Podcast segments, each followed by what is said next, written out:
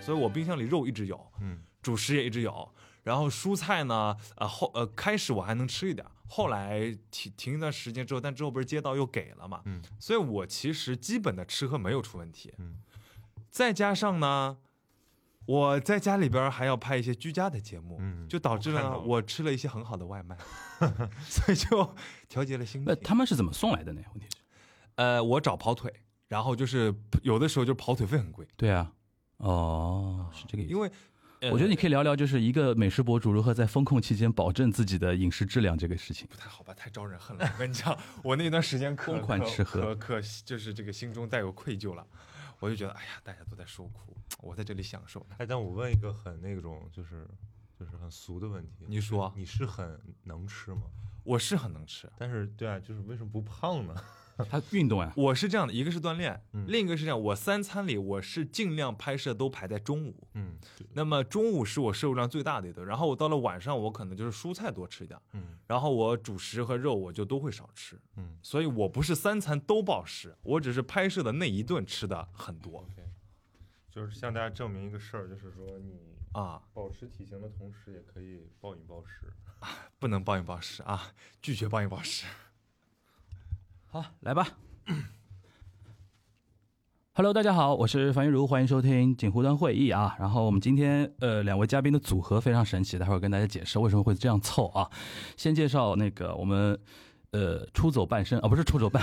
出走一季啊，出走一季，然后含糊量严重不足，最近在回来 charge 的过程中的曹宁老师来。 Hello，大家好，我是闲云期的主播曹宁。哎，然后今天还有一位嘉宾，大家哎没想到吧，会把这个人叫来是谁呢？因为其实之前来过我们节目啊，就是是聊聊上海吃的嘛，对吧？然后是我们呃，我觉得啊，我个人觉得 B 站里边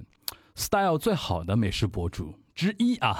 就是归为了广告法嘛。我们几张同学来好，大家好，我是几张。刚才樊叔的所有观点仅代表他个人意见啊，啊不代表 代表很大一不部分代表我的立场啊。代表很大一部分你的粉丝的意见啊。然后为什么把你们凑在一起呢？就是其实我们六月份就是我跟曹宁还有 Steve，我们不是有那个聊过一期嘛，对吧？然后当时那那个我们是一个三台的一个串台，嗯，就是我当时就是很恬不知耻，我说我们互圈三大流量主主播的一个串台，然后那期节目就三个男生嘛，就是三个男中音在那边讲，好像 Steve 老师算音还偏高一点，嗯我比较你低你最低，对吧你声音最低沉，然后那个我我我我在中间一点。那最好笑的是，哎，竟然有一个有一个听友，他那个评论点击的呃就点赞的人虽然不多，但我觉得很好笑。他说为什么曹宁的声音听上去那么像几张？好，嗯我说，哎，我说，哎，好像这个角度还蛮刁钻的，有点有有点像，有点像。哦因为其实播客，我发现播客有的时候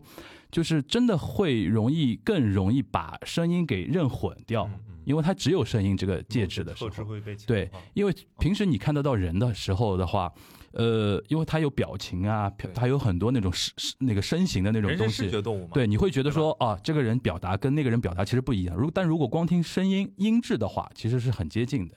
然后呢，我就想，我说，哎，虽然是一个很小众的一个观点，但是我越想越觉得几张跟曹宁其实身上有很多相近的一些标签啊。然后那个，首先都是呃在玩 B 站的嘛，对吧？然后你们应该年龄差不多吧，都九九五后吧，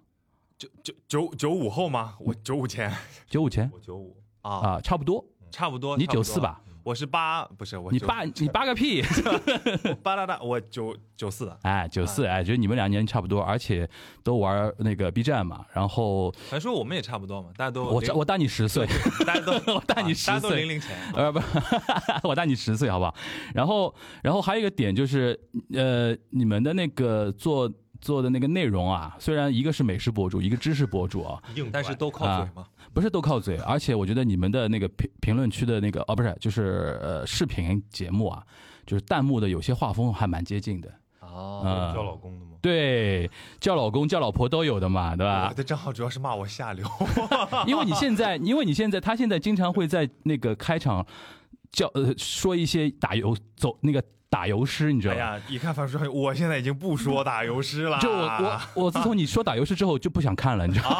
啊，那你现在可以看回来，因现为我不是在打啊看游戏最早了年的时候，我们那几张，哇靠，穿风衣你知道吧？然后在那个淮海路马路上，风衣哐一插，然后哎，大家好，我们今天来吃一个什么什么？我说哇，我说这个小鲜肉是这样吃一个美食，而且它每个单价都很贵，知道吧？不像那个某些美食博主背了个蛇皮袋就啊，你在说我 呀？啊，对对对对对。我我有过穿着风衣在淮对海对路对对对，上吃你东你西有吧哦你有风衣很，你穿过很多次风衣，对我有风衣，我啊也有在淮海路吃过饭，嗯只是这两个元素叠一块儿，我就想不起来了反正是我当时第一印象，啊。呃，因为是他的学弟介绍我认识那个几张的嘛，对对对我当时就看了几个，就还两两年前左右看到的嘛，啊，对吧差？不多那个时候你还没转型嘛，就是所谓转型就是没没有开始油腻，对吧？ 他现在基本上一一期节目，为了录这期节目，我前两天又看他最新集，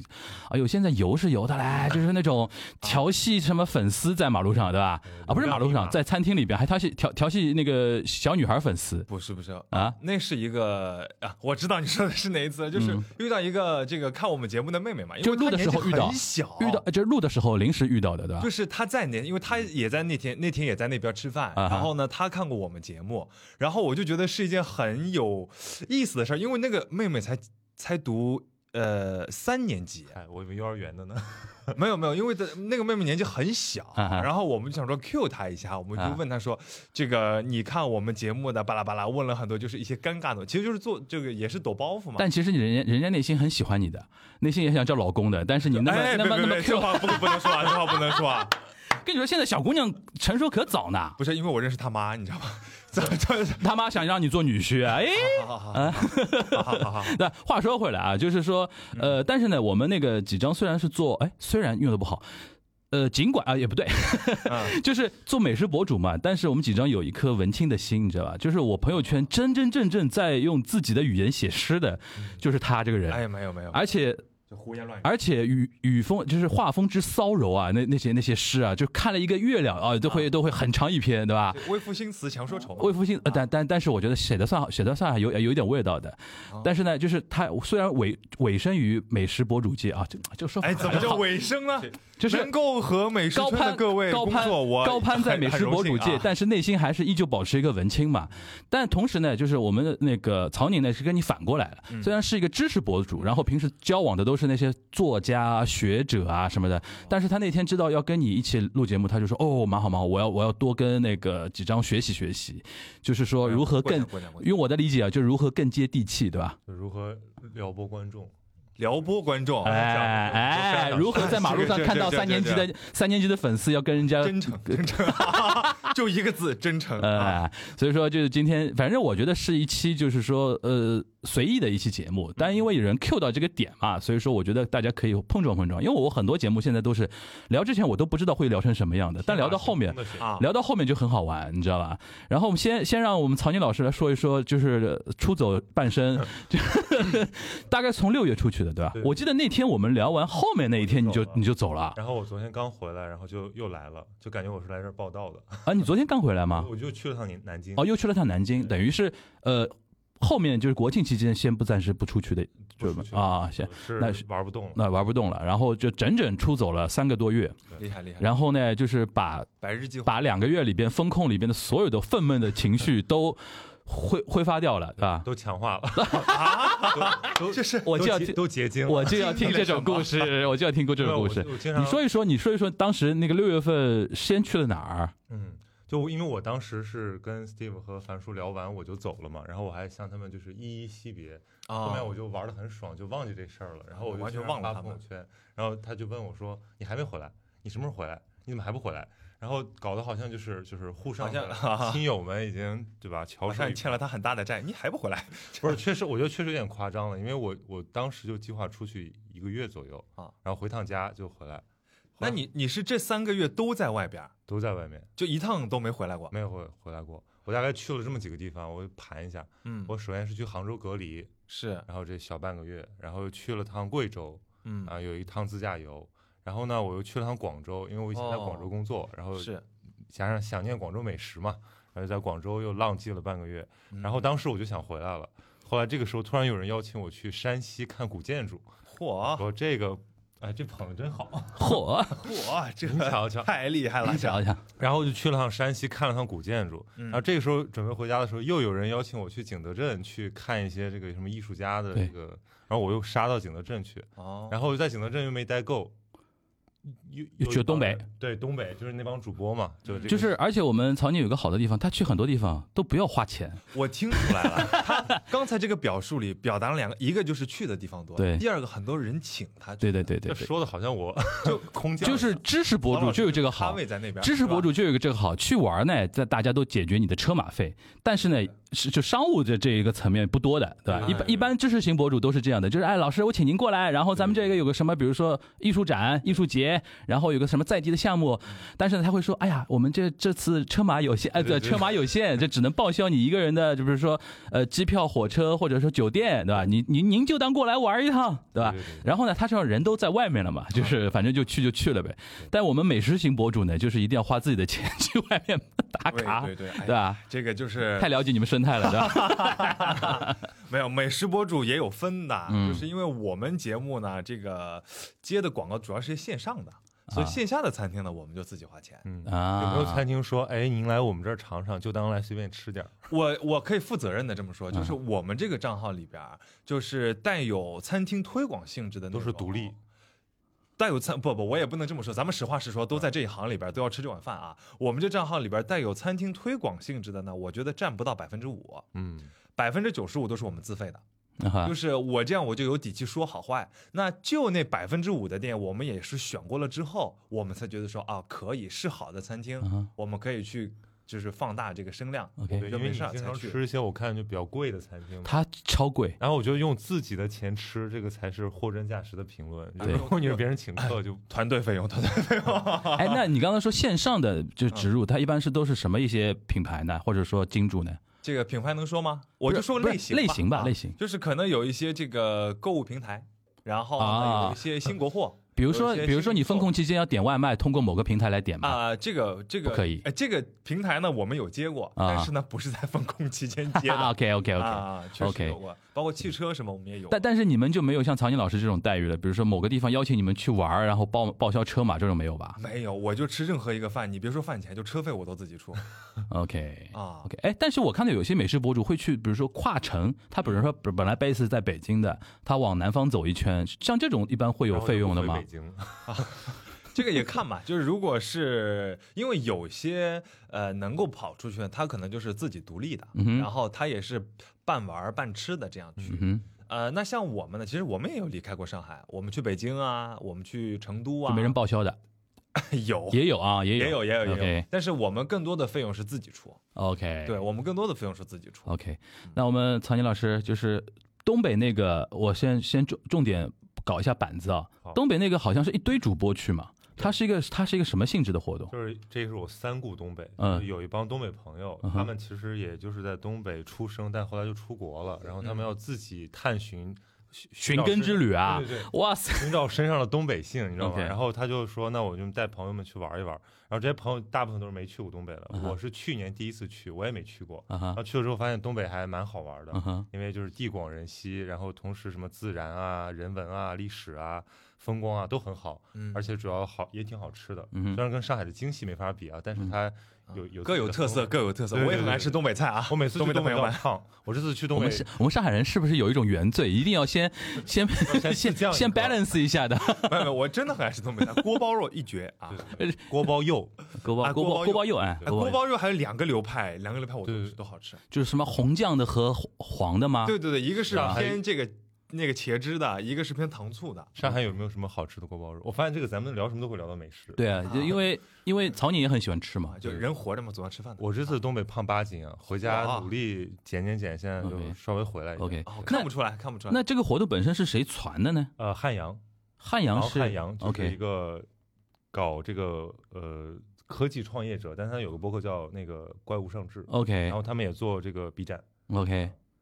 就是他们邀请你们一批，对对对，其实都是朋友嘛。然后婉莹，嗯哼博物志的婉莹，然后这个仲青，嗯哼不在场的仲青、嗯哼老师，嗯哼然后还有那个剑师，就是那嗯个 《世界奇妙物语》，还有啊《世界莫名其妙物语》，嗯哼还有这个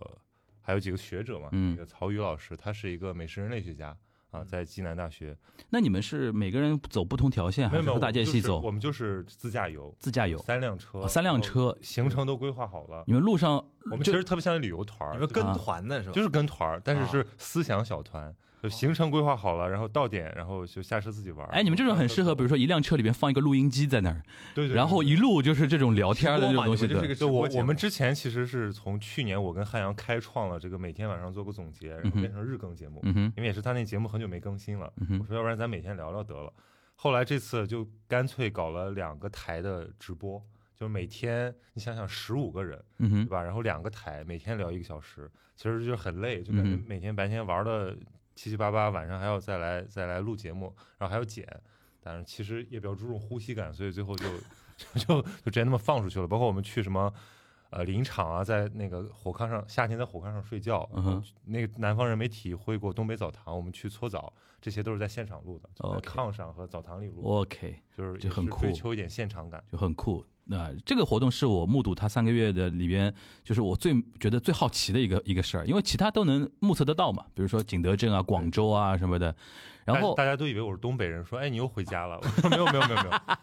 你山东的对吧？对啊山东每的年就是定期到点要发一些东北的照片，别人啊就会觉得、哦你是 OK 东北血统，就是精神东北人，对，差精不神多。精神东北人。都都是东方的啊， OK，然后那个东北之后呢，又去了哪儿？东北就回青岛了嘛，就回青岛然后就哦就回在回家待待了一阵，嗯然后就回来了。哦，就从青岛然后就回来了，对，其实我 OK 是一直想说回家看看爸妈，嗯然哼后就作为这个，然后竟然是最后一站。就就是因为我我我数次想回青岛，而且今年南方南方不是特别热嘛，嗯哼所以我其实想回青岛避暑。就上海四十多度的时候，青岛嗯只有二对十对度。对对对。对，对啊但是我一想回家呢，肯定要多陪他们待一待，然后那估计就是最后一站了。所以为了推延这个，就不断的出去玩儿，有人邀请我就去，有人邀哦这请个我但是和推演很 很微妙啊，就哎那导后来致三个月没有正经嗯工作，那那后来那个青岛待多久了呢？待了一个月吧，快。啊，待待了一个月。OK，嗯那我我不好意思，我你插嘴问个你，三个月没工作在外面玩儿，嗯，那你社保交了吗？交了，我自己交社自己保交了对，啊、你看当代人最后的 倔强和对稻草，我就是大概 更新了两三期播客吧，就是把什么山西啊、景德镇啊嗯、东北啊都录下来了。嗯，录下来就算是哎就是换点工分。哎，我提高一些我很好工作奇，吉兆，嗯，啊你们九五后就统一叫九五后吧？九零后吧，因为你你也好不好你也没差多少啊。我觉得九零后跟九五后还不太一样，嗯就是你们那么关注社保这个事儿吗？交金这个事儿，你们也也有量很我关我注的说吗？实话，我到现在都就是不是很关心，但是我听过朋友跟我警告过我嗯哼说，社保断缴很麻烦。对，因为它算列入什么征信名单这种吧，好像是。对，我是怎么的呢？我是这个，因为哎，这个还真是啊，我可能是比较在意这些事情吧，因为我这人比较怕死，你知道吧？然后交社保也不会不让你死啊。不是不是， 我没没听我懂的，意思就是说，就我危机管 理啊哎，可以这么说，啊就是我这人危机感会比较强，啊！所以你别说哇，你关就注好社标保准上海小孩儿啊！我到现在什么这个医疗险、重啊疾险什么啊的都买好了。而且你你大概跳槽什么换工作什么的，第一先关心这种东西吧。呃，就也关 心嘛，它是个顺理成章、顺理成章的事儿嘛。哎、啊你这个是很典型的上海小孩会会考虑的一个问题。对我，所以说，所以所以所以说，我觉得你你你本人呢，就是我你不那太行，我比较大条，我感觉就是这个事儿有人跟我说，我才意识到是个问题。 OK，然后这么一说，我觉得我景德镇那帮朋友可能都没有社保，就但人家也没觉得有什么问题。对，就城市里边管理比较强的地方，他还能有点概念。上次我有个，哎呦，就是我说起来小心，我有个福建的朋友跟我说，那我那个哥们儿太厉害了。我说我我几次都说，我说你啥时候到我节目来聊？我说我帮你做变声，嗯，就声音变调。为什么呢？他他是所谓叫捞偏门出身的一个朋友，你知道吧？就那天不知道为什么，我跟他两三杯解释酒，解释什么叫捞 偏门，就是各种违法乱纪的赚灰色地钱的带，对赚赚钱的活儿，他都。然后他，但是我那个朋友已经很很久没干了啊。他他那天就跟我科普说，他有一段时间离开上海，大概回老家大概一一年半载吧。他说大概集中做了几几件事情。哇塞，我听的都是违法乱纪的，但是我留下一个印象。就是里边有一件事情是跟所谓的就是赌球那种洗钱有关的那种事儿嘛，他就是随便马路上找那些已经拿了身份证的一些当地农村孩子啊，就买人家身份证去哦银行开那种账户嘛。他说。我说我我说这个小我我他第一时间跟我说的时候，我说这些小孩胆子也太大了吧！身份证我们这边教育是你不能随便给到别人的。是他说农村小孩没这个概念的，他在网吧里边，比如说上网，然后你冲到他们说最简单就冲到网吧里边去，因为网吧里进能进去开开网吧的的都有身份证了嘛。他就说，哎，小万。给你两千块钱，那个身份证借我用一下，拿去 那种感觉，嗯，就是可能就刚才那个曹宁说的，可能在小地方管理没那么严的地方，大家其实对于这种社会的安全性的 network 没有这种感觉哦的。包括我之前去采访那个什么三和大神，就是嗯，他们就深圳那个对吧对？对对，就是那也是城市里面，他们其实知道这个东西是值钱的，嗯哼那这个一般是他们可能换取一大笔钱的一个可能最后的家当，嗯哼，然后或失去这个身份之后，他们就成为这个盲流。对， 对，嗯，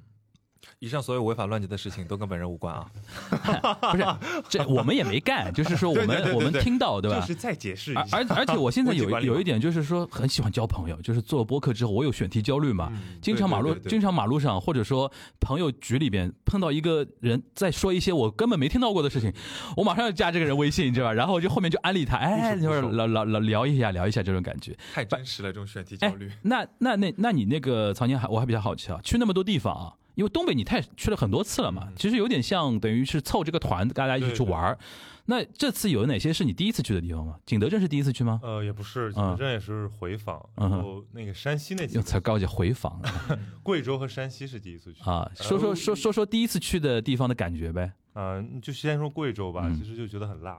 很很辣的很辣啊，而且我其实这个很荒唐啊，就嗯是因为这个就是我说为什么强化了我的那个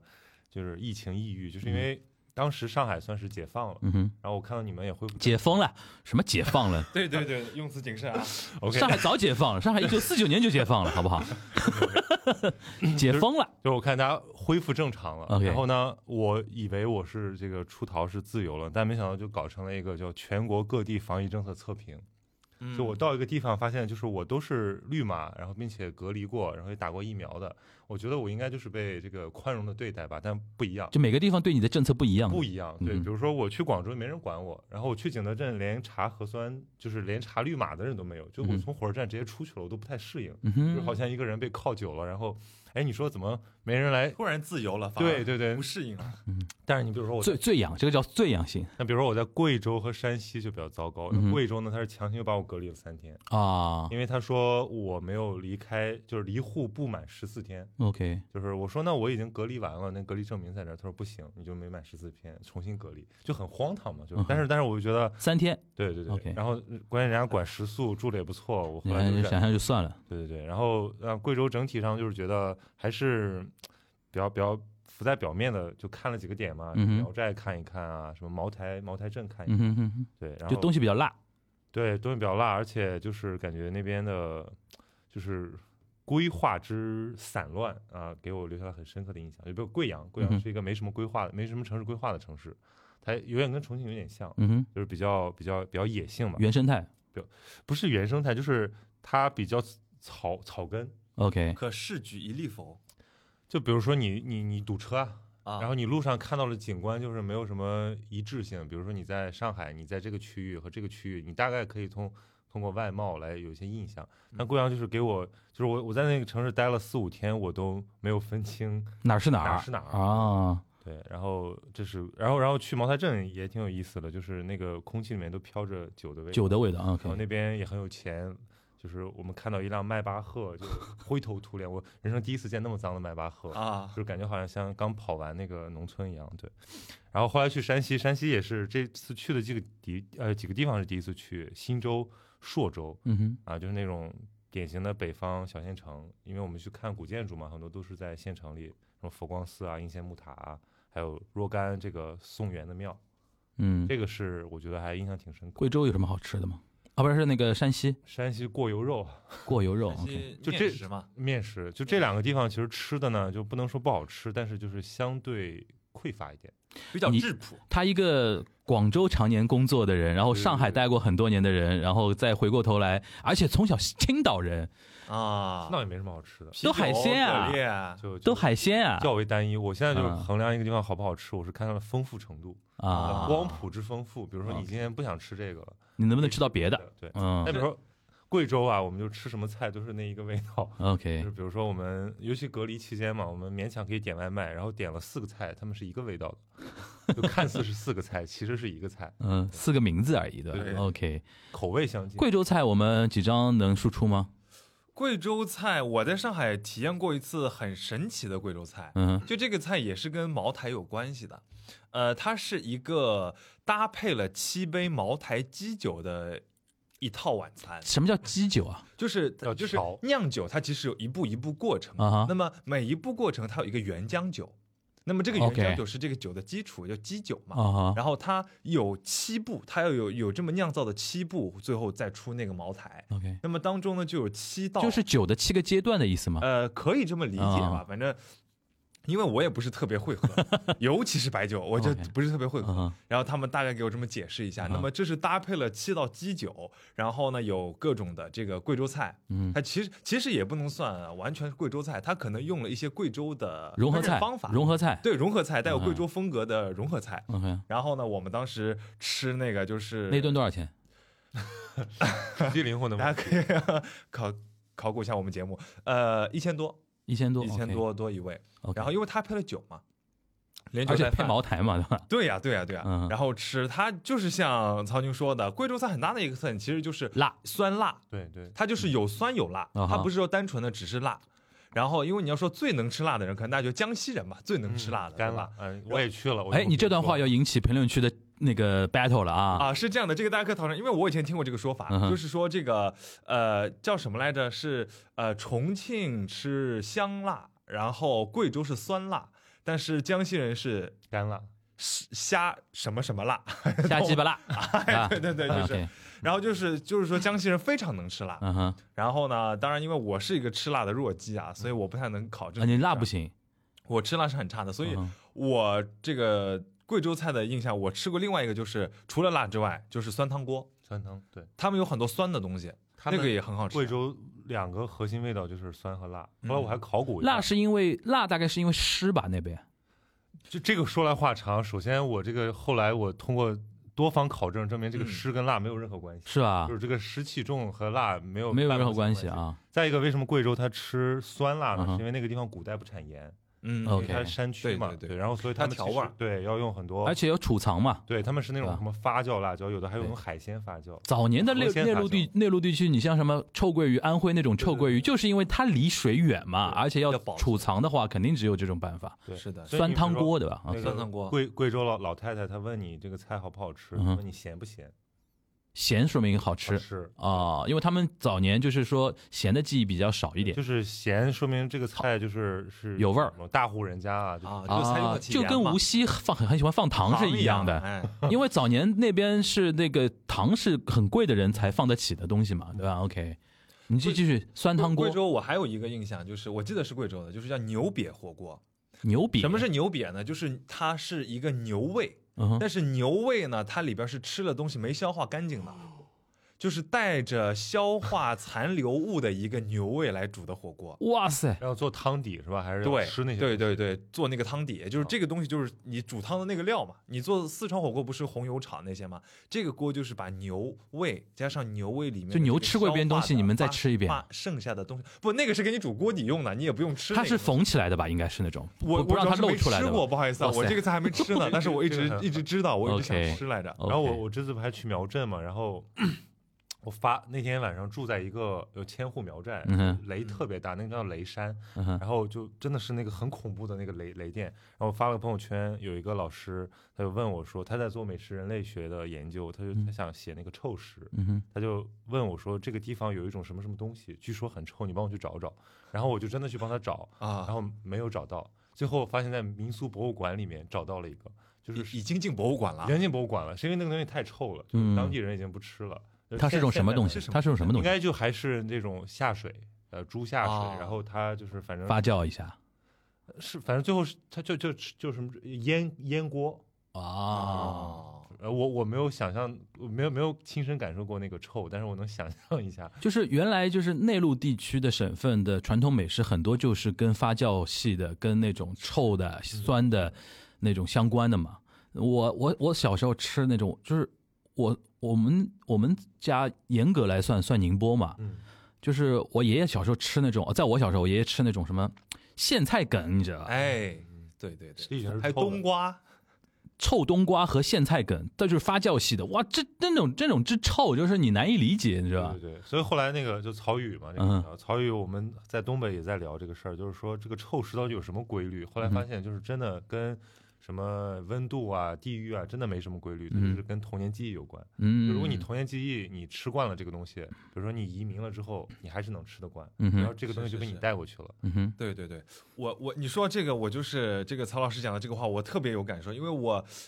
曾经做美食节目，我做了一段时间之后，我突然有一个感悟，就是所谓好吃这件事情啊，它本质是一个时间哲学。就是所谓好吃，其实就是两个概念，第一个叫做它曾经存在于你的历史之中，所以你对它的评价叫做妈妈的味道，嗯，这是好吃。嗯另一种好吃呢，是它从未存在于你的历史当中，嗯它是以你的一个新体验，你就会觉得这个菜，哇，它竟然是这个味道，就完全没想到。嗯其他的东西就是不疼不痒，你就不觉得，就觉得那样。嗯嗯哼。有道理。呃，我懂了。那那那有没有这种，比如说我第一次吃榴莲的时候啊，就我还有个理论啊，哎，就是任何别人不能接受的东西啊，就是比如说你第一次吃啊，取决于你第一次吃的时候那个东西的品质是不是好的。呃哎，对对这个有关，是是就如果我你现吃在了一个不新鲜的对榴莲，我现在我我觉得我为什么会喜我很喜欢吃榴莲，但是我发觉很多人不坚决是不能吃榴莲的嘛。对后来我回想一下，很有可能是因为我第一次吃榴莲，那个那个还算冻得比较好嗯的，而啊且它品质比较好的，我第一口吃下去感到 ice cream 的那种口感。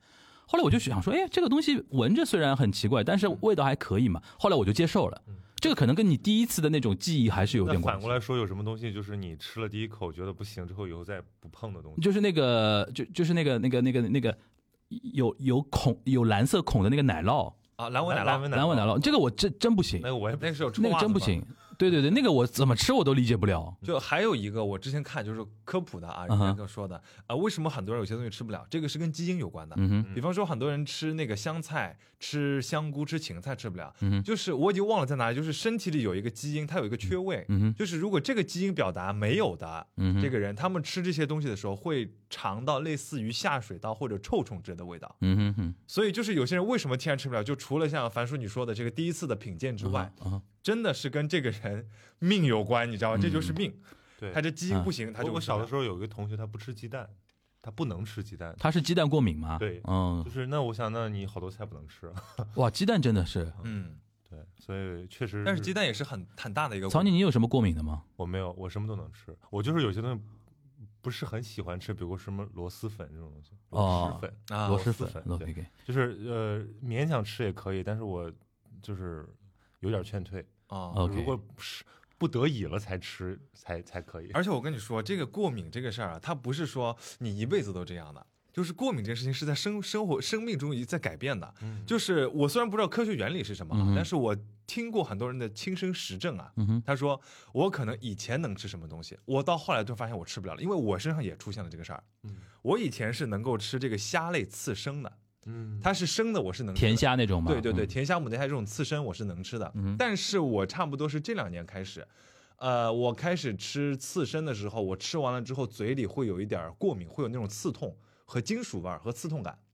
所以这反过来也成为了我品鉴这只虾到底好不好的一个工具。就越新鲜就是对它越新明鲜，显我这个刺痛感会越明显；它如果不新鲜呢，这个刺痛感劲儿就小。哦，这是不是因为现在比如说虾的成长环境也比以前没那么 好了？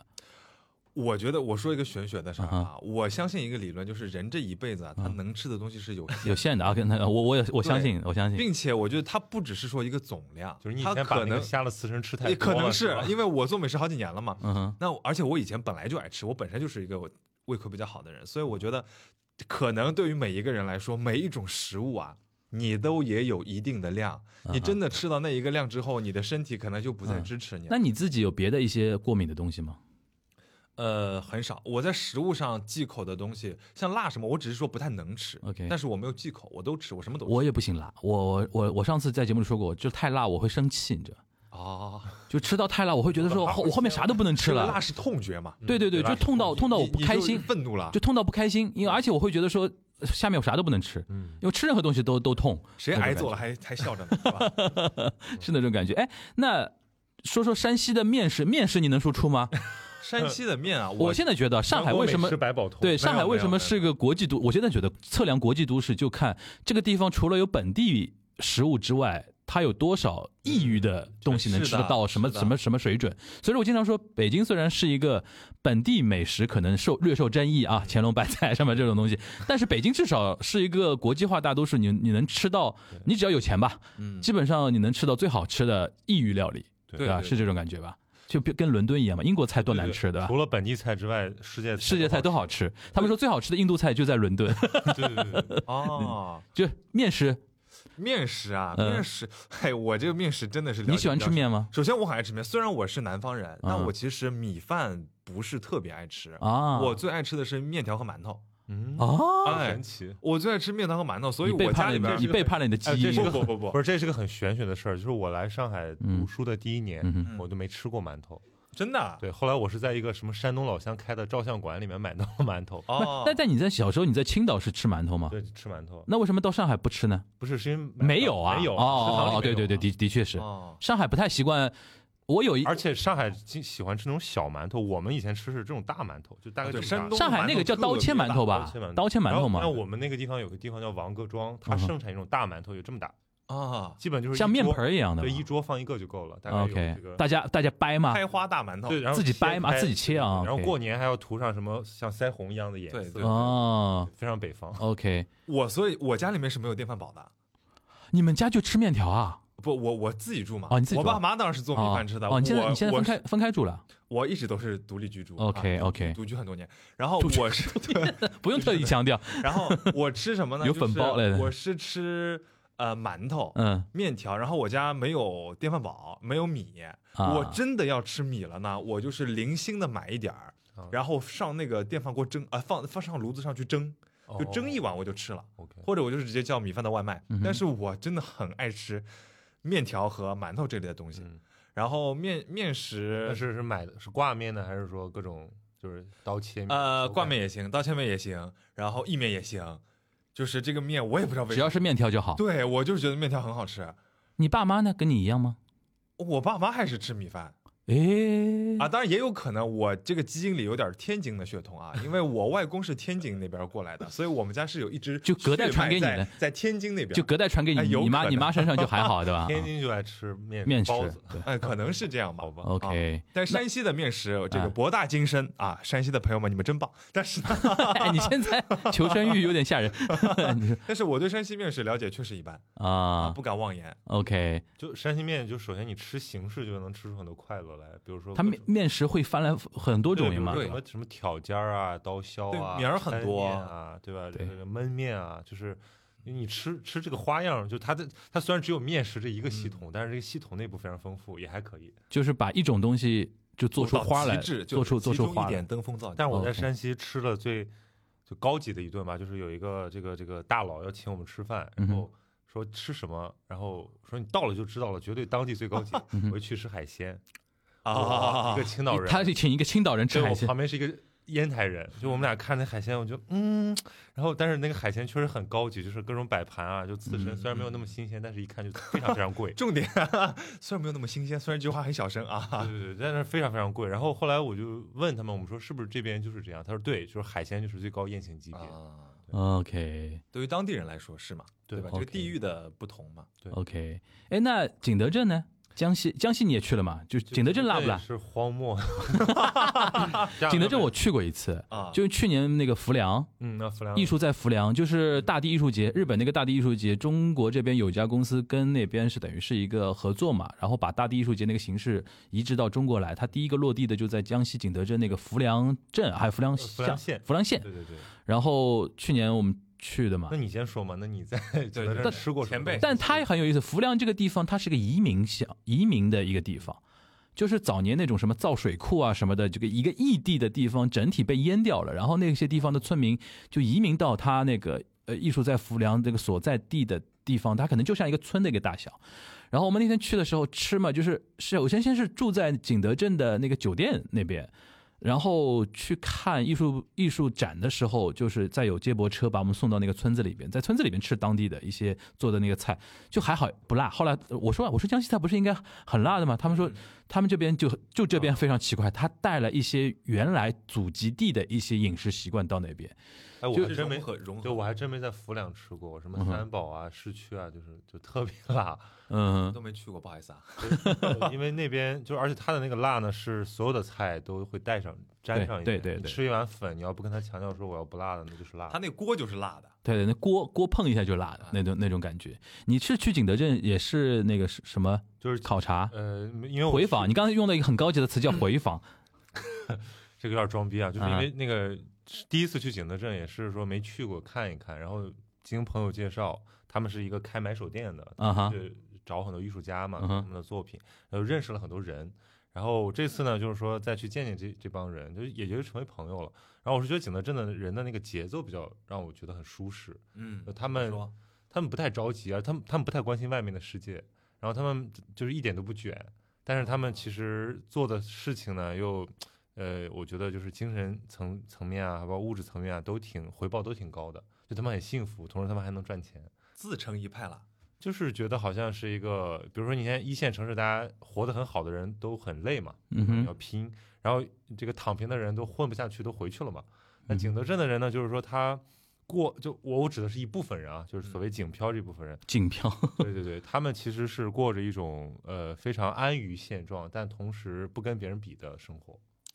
哦，这个可能就是景德镇呃，一呃或者我后来出后陶陶陶瓷器嘛，对后来我总结一个，就是因这为个他们是跟这个物质发生关系，所以他们其实那个获得成就感或或者说这个安于生活这种幸福感也比较容易。 就是说和器物发生关系，对，就是他每天他或者说他自己在创真的有造，做作品，对他哪怕他捏了个小东西，他都会觉得我挺满足。它实实在在有东西，对他们可能这种进入心流的状态比较多，哎，对对对对对吧？而且它那种心流是能看到结果摆在那边的。对，很多人，比如说你做个 PPT， 我我刚才就想举这个例子，嗯就是很多人可能在城里，你工作很 fancy，你的嗯收入很高，但是对，可能你觉得我这就是一坨屎，本身没什么意义，留不下心里自己这样留不下西。东西嘛。对对对因为，OK。他们是创造了一些东西的，他们真的创造了一些东西。我当时去浮梁，后来最后一天半天，花了大概大半天时间去它附近一些集市、嗯市集去逛了一逛。哇，现在现在那种生态，我因为观点就是因为我们曹宁是比较文学青年啊，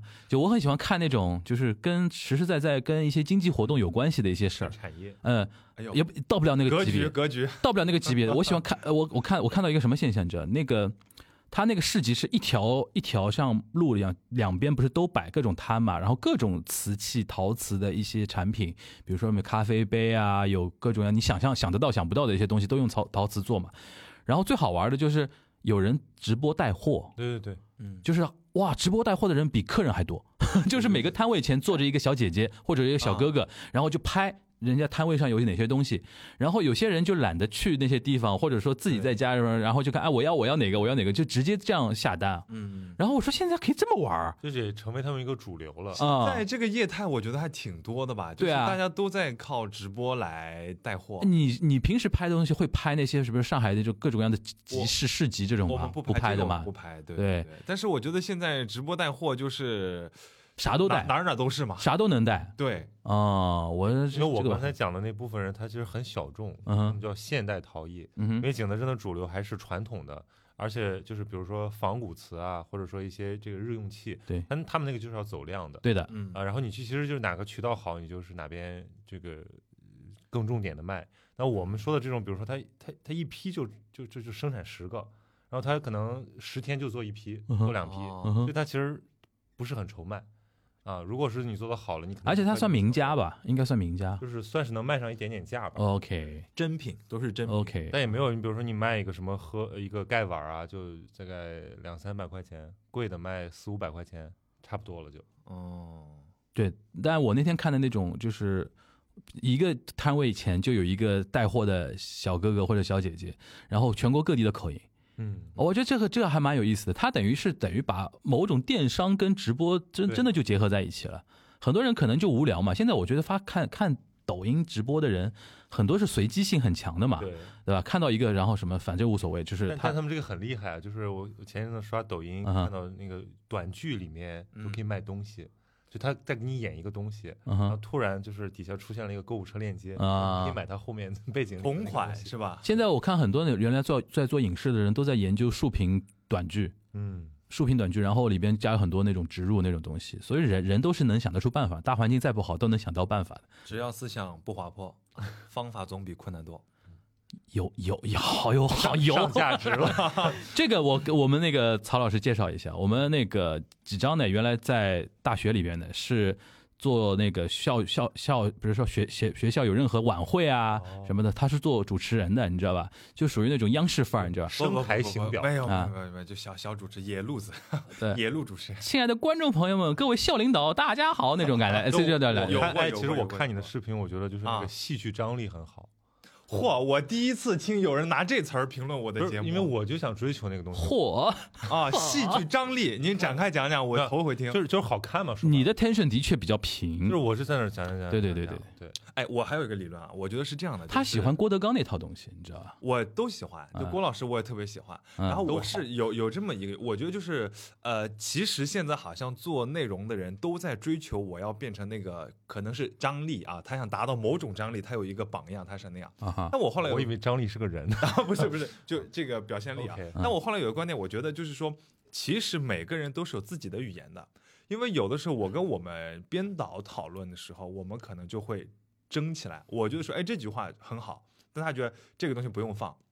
我后来就就像我这个工作呢，其实我的这个张力存在于我的语言和口头表达之中。那么对于我的这个编导老师而言呢，他可能对于他人是整个镜头或者是故事性，就是有的人是镜头语言，有的人是文字语言，有的人的语言是线条或者颜色。嗯所以我觉得，呃，做任何一种媒体形式，其实就是找到最合适自己的那个语言方法，然后就会我就会自然放大吧对。对对，嗯哼，那你觉得现在，比如说在做美食博主这一块儿、美食视频这一块儿，你觉得镜头语言更重要，还是语语你语言的张力更重要呢？呃，就是我我的意思就是说，你跟就是后台编辑起冲突的时候，最后谁谁谁放谁服软儿？那我从观众的角度来讲，我嗯可能觉得他个人风格更重要，因为现在拍吃的都可以拍得很好。对你你嗯你再精细，其实大家已经麻了。关键是你能不能把这个东西说的有趣。说的有趣，比如说，呃，其实这件事就涉及到什么是好看嘛，嗯，对？吧？好看这个事儿呢，我再分享我的一个观点哈。嗯，话比较多，观点真多 不好意思啊，我下次开个节目就叫观点真多。 这个我觉得好看这件事情是这样的，对于不同的人而言，好看是不同的事儿。比如说，对于我，我是这个露脸的主播，那么对于我的好看，可能是我在这个镜在这个镜头里是帅的，我就是好看的。但是对于摄影师来说，你好不好看不重要，摄影师觉得好看是构图好不好，嗯，然后你再往后看，编对于编导来说，编导也不觉得单个镜头怎么样，他觉得要镜头的拼接要有故事性是好的。嗯，那其实到最后，对于观众而言，什么是好？观众的好可能就是觉得说，有翻转，有出其不意，有跌宕起伏，有反差性。所以，呃，像樊叔你刚才说的那个问题，最后谁妥协啊？嗯他不是单纯的一个说啊，我听你，你听我啊，嗯因为我们都追求结果正确嘛。那双方因为我们合作比较久了，嗯所以我们都可以觉得说，OK，这件事情确实你更擅长这个，你说的更对。它评价标准是什么那我呢？们就是说，你说结果正确，结果怎么来看呢？这个事情，呃，我觉得还呃，你就像你刚才问说，视觉语言和口头表达哪嗯个哼更重要？嗯我觉得还是会视觉语言占的更重要一点儿，嗯因为其实对于观众而言的观感是这样的：，比方说，我今天要跟你拍一个八千块钱的一碗饭，那首先你要先看到这碗饭。然后我会给你提出一个问题，可能平时你吃这样一盆炒饭只要八十块钱，但为什么它要八千块钱？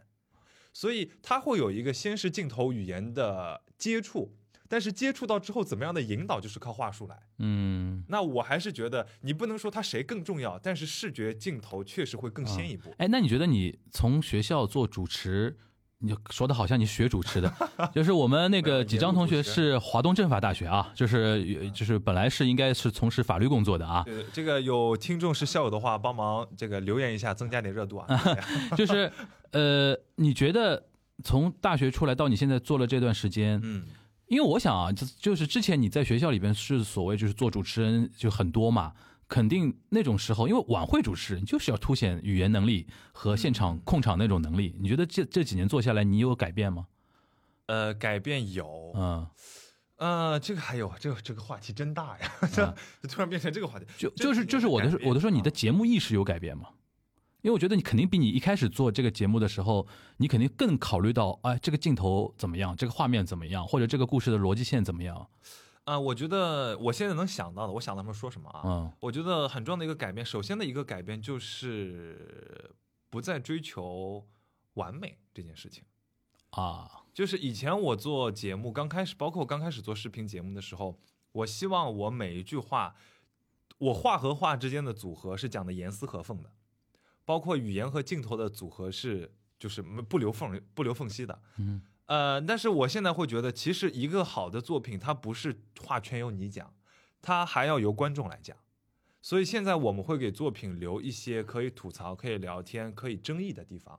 因为我觉得一个好的作品是观众一起参与进来，它才是好的，而不是单纯的靠你在这个输出的人来讲。那这个也是基于 B 站那个生态吧？不是，我觉得任何作品都是这样，啊，就是说它被议论的本身是这个作品的一部分。啊，我懂你意思了。哦，就留有余味，让大家觉得我能留白吧，也以。可以说是留白。嗯哼那还有一个就是，我觉得我对于我的形象的要求就会开始也降低，就是以前就是我说的，我希望镜头对，里以自己前是穿好风看衣的啊，以前穿以风衣的。前就觉得自己是帅的呀，好看的呀。哎，不过你最近这个发型怎么回事？越搞越像木村拓哉是什么情况？哎呦别这么说，木村拓哉是个啊就是你向他在向他学习好吧就你你你你你这个发型刻意留留那么长的吗？我原来不是长头发，他原来不长头发呀，是这样，就是说也哎越来越跟文艺了上海在上海待了几个月有关。呃，其实从过年开始，那时候头发就没有剪得特别勤快，就本来就有点长了，再加上。上半年的几个月一直待在家里，剪不了，它就越来越长，越来越长。那我想这个事儿，我就顺水推舟的干留脆长留吧起，来，因为我觉得，我觉得可能每个男生心中都或多或少都有过这个念头，就是我如果头发留长了会怎么样，我就有， 是吧？但是从来没有这个机会，因为要经过那几个月的要有那个机缘的，对确实要有机缘的，因为我那几个啊几几个月就在家嘛嗯，客观条件上我减不了啊，那我就留长好了，我就看看留长到什么程度，我忍不了，那就再减掉。就所以我觉得对于自己形象的这个执着啊，也降低了。以前我就是希望自己是帅的，我吃喝说话就都是帅的。现在我觉得没那么重要吧。现在我觉得大家看得开心就好了，并不是但我帅觉最重要的。得现在这个造型更符合他的调 性。 大家对，看着开心对就好了。嗯对，更像诗人了。 诗人一般都要长头发。是，就是这个谢谢谢谢。 OK 对 OK 但是这这套输出我觉得还挺受用的，就是因为我你今天不是向他学习对对，吗？我学习到了，我学习到了，其实就是要要配合，并且要有取舍。你你拍视频的话，你会跟编辑有就是没有，从不交流。我我我我现在没有编辑了，我我嗯你自己，剪啊，我现在都不剪了，我现在是零零剪辑，我呼吸啊视频都啊不剪啦视频都不剪了。啊？我疫情之后就直接录了两个，然后传上去了。发你现直接效就是你直接就是直接跑 vlog 了差不多吧。啊？ vlog 现在也要剪，也剪 OK ，vlog 也剪，但是我我以前有编辑的时候，就是我弄一堆素材，然后嗯他在里面挑，他其实挑的很累，因为他可能想追求的东西，发现哎没东西，嗯然后我这堆东西呢拍的很辛苦，或者说呃很很很很吃力，但是又不知道该怎么用，然后我们就有一种错位感。现在我觉得其实还是为什么要说这个要一体化呢？就是你必须要前端后端你都要跟，尤其是这个表达者本人，就是你其实是最知道你这个 sense 是什么的。就是嗯你想传达出一种什么样的感觉，这个只有你自己能控制。那否则你说加很多后面的剪辑的特效，其实是达不到的。是的，对，所以我我会倾向于还是人，就是你碰到好的这些呃合作伙伴，当然是很幸福的事，但是最重要的还是你自己的这个风格，你是不是有自信你？要有立场，对对对，因为一个节目最后的识别度一定是落在这个输出者身上的。对，就美食节目也好，你像美食节目，大家都有嘴，大家都有手机啊。你比方说美食节目也好，大家都有嘴，大家都有手机，那谁都能说，谁都能拍，但是观众最后能关注你。除了说你的这个平台能给他提供一个持续的在某个点上的助力，除此之外，就是说你的风格特点、你的差异性，嗯，所以有的时候也有其他我们就是做自媒体的同行，大家会交流嘛。那我就会问大家，就是说差异性在哪里？我觉得这是在做所有的所谓的人设什么什么什么之前呢，最重要的事情，就是他都是去找那个差嗯哎，异既性然进入到这个业界交流环节了，我嗯就多问几个问题。就比如说你在啊。观众爱听嘛，没当事然没事我们在没事自嗨啊，就是比如说没事你把最后剪掉你你你会你会有什么这个呃参考嗯学习的榜样？对啊，比如说为什么一开始做这个美食节目的时就候会，是美食节目、美食探店这种东西，有没有一个最经典的范例是所有人都在学的？最经典的范例大概就是我们小时候电视上看的美食探美食节就目，是什么陶醉上海那个今日美食那哎，种这个当吗然是？我们上海人看的啊我觉得美我的会想到什么那个孤独的美食家那种，啊那，种就是很有，它就不不仅仅是一个美食节目了，它好像是有一点点其实《孤独的美》呃，《孤独的美食家》他很难，你如果是做一个探店的博主啊或者达人，很你难是展很现难做那很个，难展现。对，因为他那个一套的功力和成本是我们个人做负担不起来那的个。成本很高吗？而且它其实那个是个剧啊，对他那它是个所有都剧是 rehearsal 好的。对，嗯，所以但其实这就不一样，就是说剧要表达的这些东西，它其实是设计好了的意外嗯，但是我们做自媒体其实要记录的是当场发生的意外。嗯，这个是一个很大的区别，就是你看很多节目，它可能报你真的看他原本想表达的那个主题，其实内容就那样，但是因为他在这一次拍摄过程中遇到了一些意外，他记录下来了，火的点在这儿嗯啊嗯，就是无心插柳嘛。嗯，嗯，然后你像你刚才说就是参考之类的呢，我有一个观点叫做少看同行。嗯，是这样的，因为呃，以往我们都会，当然你要看，你不能不看，对吧？你要有基础的一个涉略量。在此之后，我觉得要少看同行，因为你多看同行是这样，任何一个优秀的同行已经把你想做的那一块的天花板做在那儿了，你再模仿他，你就是最多到那个地方。嗯，而大家越来越像，就对好所以呃，你要做的事情是，至少我的做法是，我会去看很多。其实我现在啊，美食探店看的越来越少了。我看一些什么呢？比方说，呃，就除了相声啊，然后包括脱口秀 啊，然后还有一些这个像呃，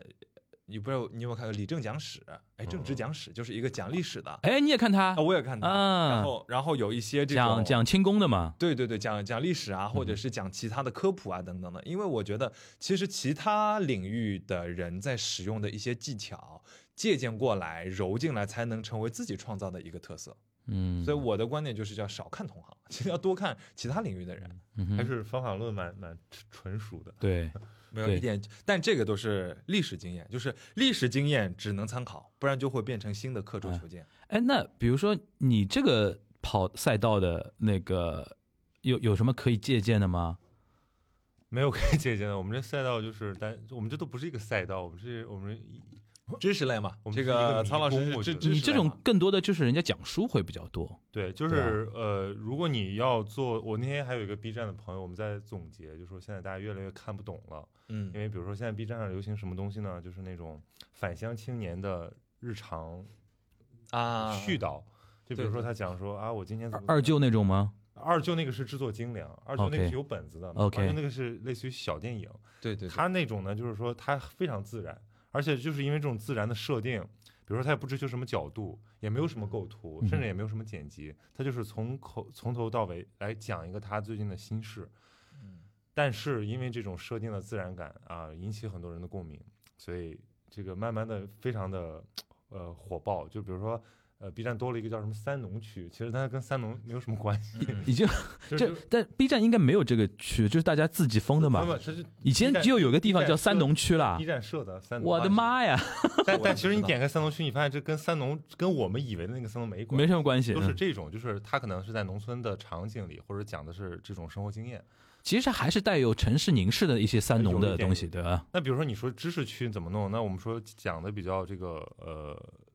就是大陆货一点的，那你就无非就是呃知识点密一点，干货多一点，然后甚至是配配合的你的整个视觉上好一点，你就可以了。但是这种呢，就是中规中矩，很难出圈。这是一个非常制作者视角的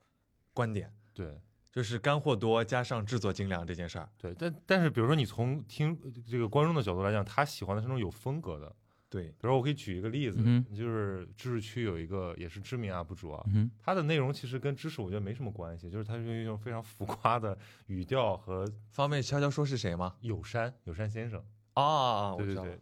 你没没看过是吧？这个这个要剪进去嘛？这个这过个了吧，也可以剪不掉吧，剪剪也可以剪掉吧。但是我对他没有什么个人的判、啊判断，我只是觉得这都可以。我哦 OK 其实还是有点小惊讶的，就是他 OK 每次哪两个字啊？有山，就是有一一座山山哦，OK，你然说后你就的，每每次会这样非常呃，就还蛮蛮有戏剧性的，然后有的时候也有点好玩，但是整体上偏无厘头。这个嗯是知识区的他比较无厘头做法狂，，他的那个气质整体是比较对狂的那种，他有点狂荡。对对对，所以说它狂荡它的不羁内容其实并不是很重要的。像我是很在乎说啊、我这次我我有没有准备，我有没有说出一点呃这个知识上上的东西，但后来我发现这个东西不是那么重要。就是大家看的还是整体的氛围，嗯甚至说他一个已已知的东西，他也想要去听你来讲讲，用你的风格来讲讲。嗯，所以以说我我嗯之前是想说，讲很多这个大家没太关注到的书，或者说没人这个视频上没做过的书。嗯后来发现这种不吃香，吃香的是那种大家都知道的书，而且大家都想听你再怎么讲过一出遍花来啊，OK，比如说什么马尔克斯、什么鲁迅，嗯就是经典影视 IP 这些。嗯，哎，那比如说那个叫什么？呃，我刚想想问，就是说，是不是代表着现在哔哩哔哩到现在这种程度上？因为像书也好，美食也好，比如说上海上上次我记得那个呃几张说了一个例子，我印象特别深，就是说什么锦江那乐园那个转、嗯嗯转嗯盘摩天轮，对对对，推出了一个什么摩天轮转一圈吃一道菜的那个法餐嘛。是的，然后他拍了之后，然后问人家工作人员，他说：“哎，这个你们一共卖出多少套？” 然后卖出的好像三套，对吧？三套是三个美食博主来拍的，你知道吧？然后我我的意思就是说，其实很多热门餐厅或者说热门美食，就是只要一出来，基本上就会被马上瞬间拍烂掉嘛。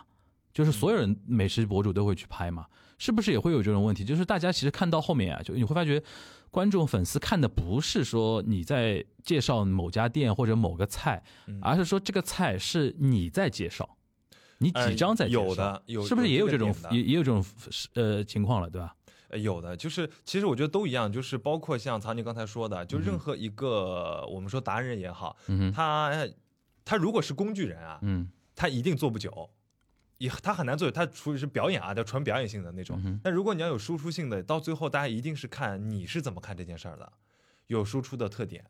嗯，然后包括刚才像曹宁说说，像现在还要冒出了很多新的东西，我觉得是这样，就是其实呃，其实原来的东西并没有被挤压，只是说整个基本盘更大了。嗯，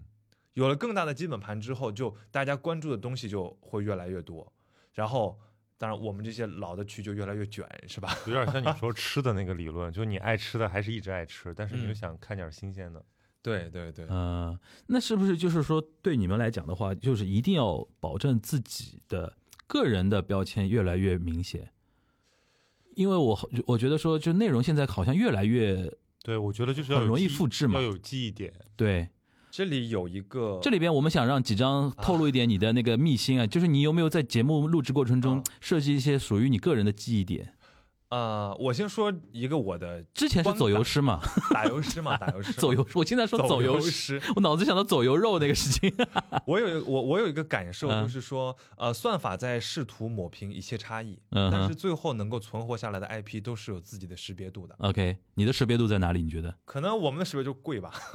没有我们但的贵我也有人做啊，对，是应该是这样，就是说，呃，首先我们的就是这个识别度，我就几方面组成啊。那首先是我们拍的东西，它的体验门槛比较高，嗯它的珍惜数量比较少一。般人不会去吃，但是对想就吃是到呃呃，除呃包括你说你可能我们付不起这个餐，呃，这话啊，我看看啊，我说话啊，嗯嗯体验门槛比较高，嗯那可能是这个餐厅人均比较高啊，嗯哼或者说这个餐厅全全国就那么一家，嗯，OK，对吧？或者这个食材就它每年只能产出这么点儿，嗯哼，那我们可以拍了给大家看，它其实是个有门槛的嗯东西。那还有一个呢，就比方说我们其实不是用传统的那种很端着的形式去吃一顿饭，嗯因为以往我们看很多节目，它从像制是作者的角度觉得很美，嗯他就觉得我拍的很好看，很好吃。但是对于观众来说，他可能就是他不想看你这个人就是美美的，嗯那他可能更喜欢看有一些反差性的东西。那我你们解构它嘛你。有没有一？你美有没有过美美的时间段？以前我是追求这个的，就是我印象中就是那个穿穿穿风衣那个时间段嘛，对吧？呃，可能是吧。对吧啊我以前是以前我也是追求，就是说自己在镜头里就是端要帅着好看，要要帅。帅啊，后来发现呢粉，也很厚，这个东西没什么用。嗯啊，没什么用吗？就是就用处不大，就是它对于啊你真正要把一个账号做出生命力来说，我觉得作用不是很大。这大概是好你看几的人很多呀，这大概是你几万到几万的阶阶段。这个是可能是我早两年做美食账号的时候 OK OK 啊，那 OK 这两年我做的时候，我就觉得它更需要生命力，就要点别的东西，啊播，客要有呼吸感，账号要有生 命力。都一样。其实嗯你看，有嗯呼吸才有生命嘛。 OK，还有吗？还有吗？呃，还有啊，哎，不是，但是有一点啊，呃，我上次有个印象啊，就是喜欢我们几张的粉丝，因为我我我有两次，一次是我呃我跟他学弟，就是我另外一个我们共同的一个朋友是他学弟，有一次我嗯们吃饭，我记得那天吃烤鸭，对对然后我们对刚坐下，边上就有一个女生跟她男朋友，然后那女生就认出几张了嘛，然后就在那边就一直在那边纠结要不要打招呼这个事情。后来终于鼓起勇气，让她男朋友好像先来说了一句，对吧？嗯但其实是一个女生是你的粉丝嘛，对对吧？？这是一次，还有一次是今年年初那个吉森东。啊吉森东请请他的那个粉丝看电影《爱情神话》，然后因为我去做做主持人嘛，我就就是说哦，我就我我就问那个东东说，哎，我说那个我们搞几张 VIP，我们也请点那个就是各个圈层的一些好朋友，然后我就把几张叫去了嘛，然后好玩了，就是散场之后就有几个精致男生围着我们几张老师啊，说，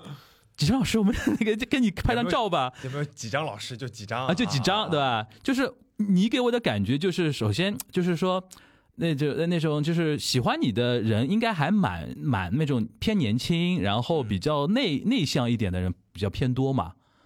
对吧？偏内向一点的人偏多啊，这个没有数据支持，我不知道啊。对，就是就是你这种，难道自己你的你，比如说你平时接触到的一些后台数据啊，一些反馈来讲，你会有意识到吗？就是说，哎，这这些人可能是我的圈层的那个那个粉丝，然后我很多接输出的东西可能会照顾一下他们的想要看什么、听什么，会有这种想法吗？呃，有一部分，比如说，你会怎么样做哪些设计？呃，但是现在会少了。嗯其实是这样，我觉得呃我们能看到的数据，其实都已经是你的存量了。啊，对吧？那么一方面来说，做账号要不断的有生命力，其实一个你要寻找新的增量。嗯那么我觉得现有的存量会给到你的帮助，就是说哪些事情你是不能做的，你可以从他们身哼，上你知道。哎，你不能做什么？你觉得现比在？方说啊、有的时候他们觉得我们讲有些话可能有点偏呐、或者过于主观呐、或者有些话不是很合适，那我们可能就具体点，具体会点，具体点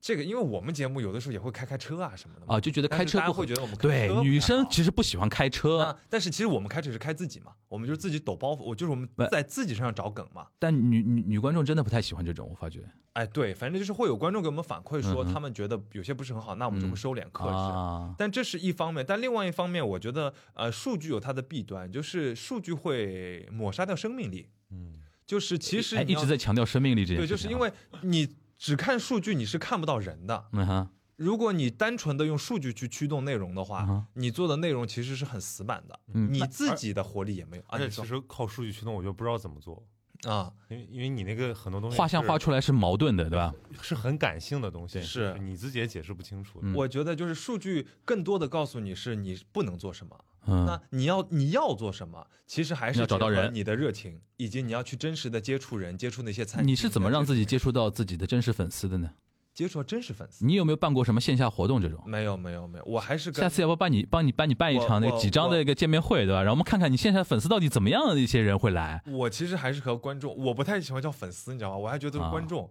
因为我觉得呃你，怎么搞得跟郭德纲一模一 样的？表演 艺术没有没有没有，你再下去叫人家衣食父母了，不是不是不是，因为我觉得我跟是这样，你看大家嗯现在能关注的人这么多，嗯他只是在某一刻某一此个刻我们机几缘张老下师脸他红了啊！对对对，我真的我觉得在某一刻某一个时刻下关注了你，那就啊是彼此的一个机缘嘛，相互成就嘛。我输出哇了内容，你这看套我哎话我听到郭那德纲说过一模一样的咱们就啊，我这就是有缘来，有缘聚来，有缘呃无缘散嘛，对吧？就我这一段，你的人生这一段我能伺候好你，下一段可能就对别换别人伺候我真是这么觉得所以您了，对吧？我我可能还是会跟观众保持一点真的，你距离真的稍微 DNA 是又是天津人，我 call back 绕回来了， 对对对对对绕回来了。我 OK，我我还是会稍微保持点距离，啊但我就觉得啊，我们也做着我们喜欢的东西，嗯我们也不要媚众嘛，对吧？那观众也挑选他们爱看的嗯，啊。但你我是不这个会有那种自己抓不住的那种感觉吗？会有，我经常会觉得最，我觉得可能曹宁跟我感肯定都有感受，包括樊叔，就是一直输出啊，会很累，没东西讲了。这个时候我就觉得我我就觉得我抓不住了，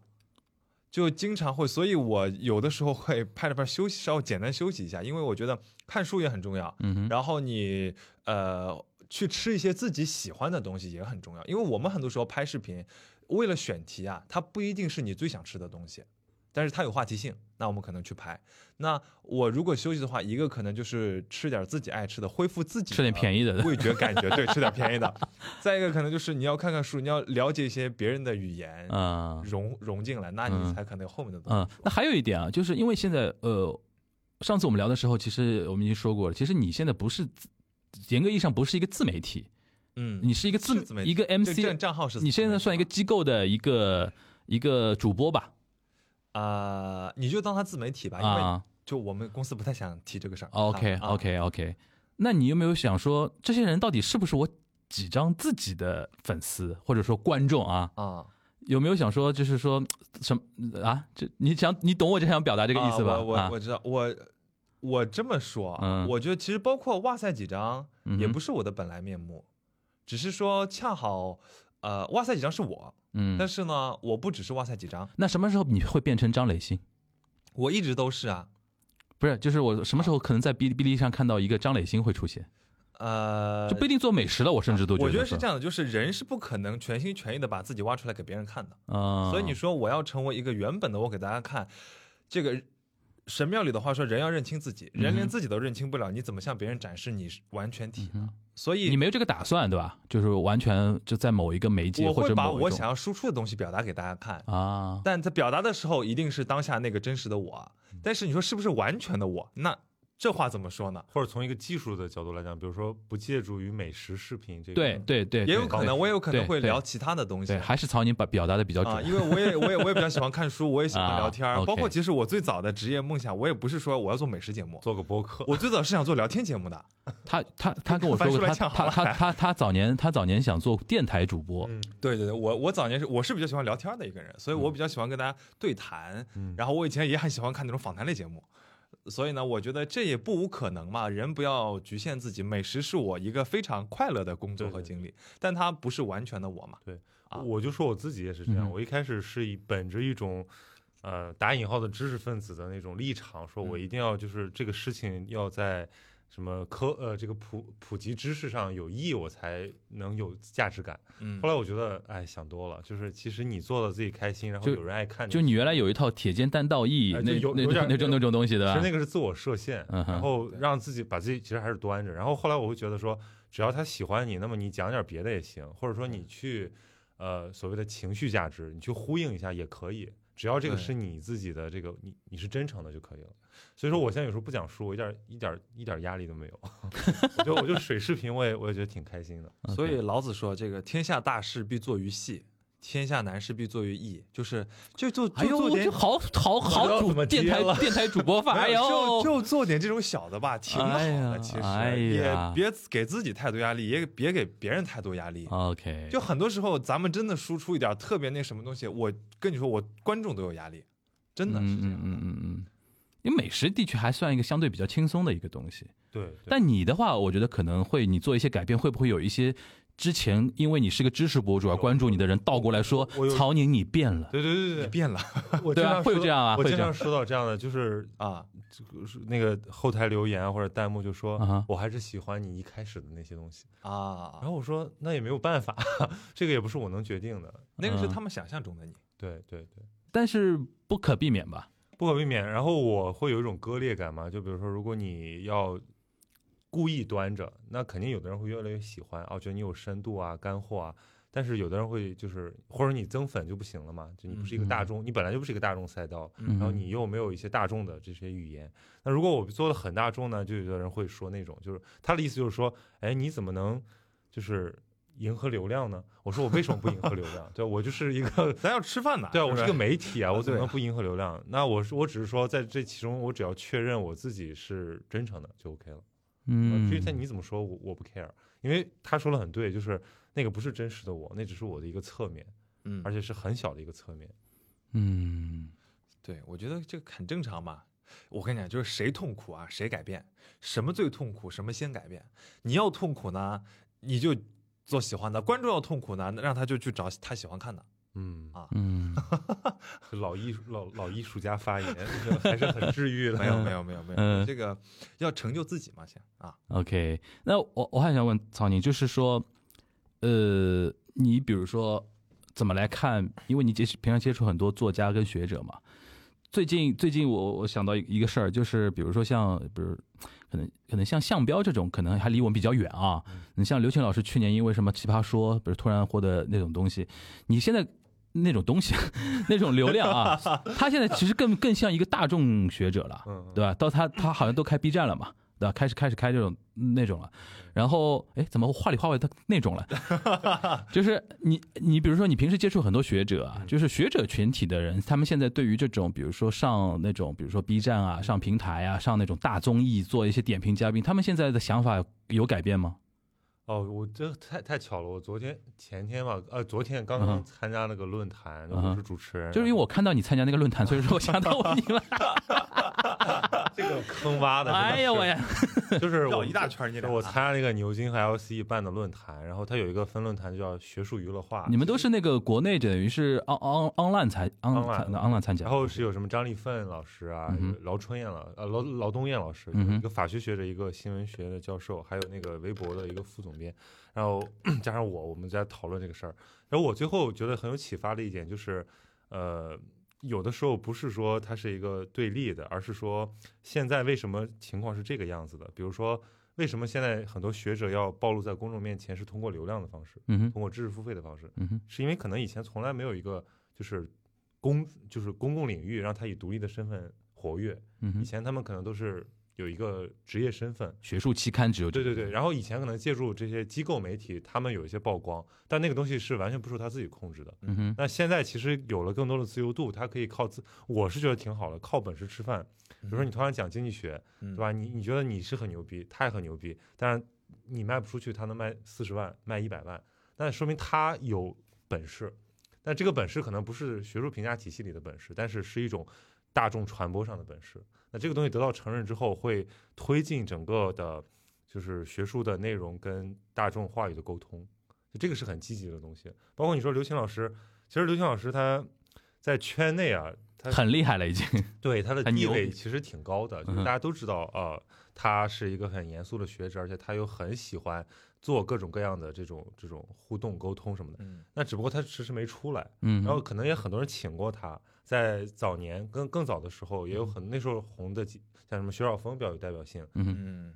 很多人在请在挖这些人。那他等到一个时机他出来，然后受到欢迎，我们就是一个很积极的事。包括像罗翔也是这对样，对对，嗯，就是他们其实已经在自己的领域耕耘了很已久，经是很久大牛了，都是对大嗯牛，而且人家已经探索出一套自己的风格了，而这个风格不是说你上来就能学的，甚至你嗯你不是说你现在就是轻易可以就是 copy 的东西，所以这个东西我觉得有一些这个机缘在吧，就是他在一个合适的机会被认识到。那所以罗翔讲的很谦逊，我嗯刚刚说这个流量本来就不是我的，所以有些失去了我也不是很在乎。那我相信他是可能心里会有这种感觉，一种很很审慎的一种提醒。嗯哼，嗯那你觉得你接触到别的学者，大家对于这种现象是怎么一个感觉呢？也有很酸的呀，就觉对啊得说他们想红我就想听这 种嘛，对对对， 都很酸的说，那你这个东西有，就很多人会有这种感觉啊，说嗯这个人一旦说他拥抱流量，然嗯后哼嗯成为一个学术明星之后，他的学术肯定搞得不咋地。啊，这种先先入为主的那对种嗯东西，呃，某种程度上来讲是的，对的但是不完全。对，你比如说我刚才举这两个例子，那就是。就是反例嘛，像刘嗯琴和呃罗翔都是自己嗯哼领域里面嗯哼非常优秀的学者，然后嗯才出来的。 OK，但是先在一个领域确立了地位，然后才被换算成大众的影响力。嗯哼，嗯，那你说，我说那前一种那也有啊，就是他其实是打着一个名号，嗯哼，这这种很容易识别，但是他确实他们会影响嗯一一部分人吧，没有嗯哼鉴别力能力的人，然后那个曹宁就是一方面除了接触学者之外，还接触一些比如说虚构挖坑。那个大大大大学生嘛，你经常喜欢去大学跟人家做那个沟通嘛，对吧？因为好为人师顶顶着一张年年轻的年轻的脸，对吧？经常混迹于各个大学里面，对吧？那还有一个现象啊，就比如说像罗翔、像向彪、像刘琴这样的老师，甚至包括王德峰这这样的老师，就是他们现在，你有没有觉得一种感觉，好像年轻人好像又进入到某一种特别。特别崇尚这种，比如说知识啊、真理啊，然后那种坚定的那些东西，而且这种坚定的东西往往又是就是主流上的那种，呃，好像大家说的比较少。但是因为一些综艺节目，或者说一些别的平台，当然这种综我没有对任何综艺节目有那种不好，我觉得《奇葩说》是很好的一个思辨类的一个 节目啊，早早早年几期啊，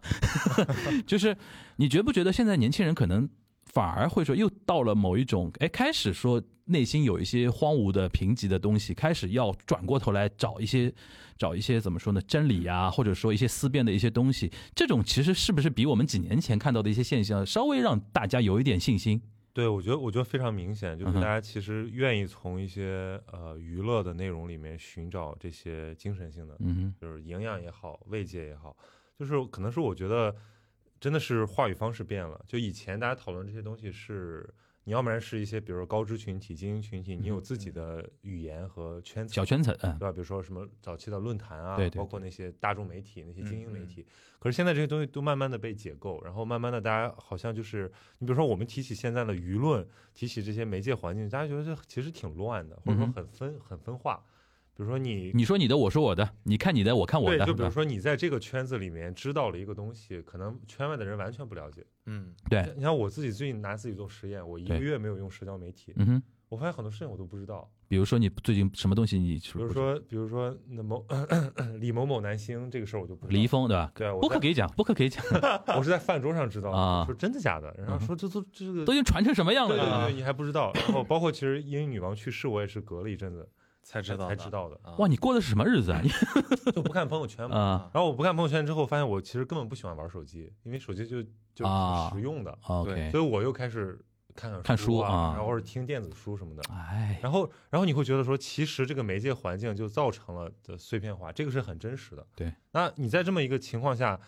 如果对于年轻的这些听众、观众、这个用户来讲，他要获得一些精神上的抚慰，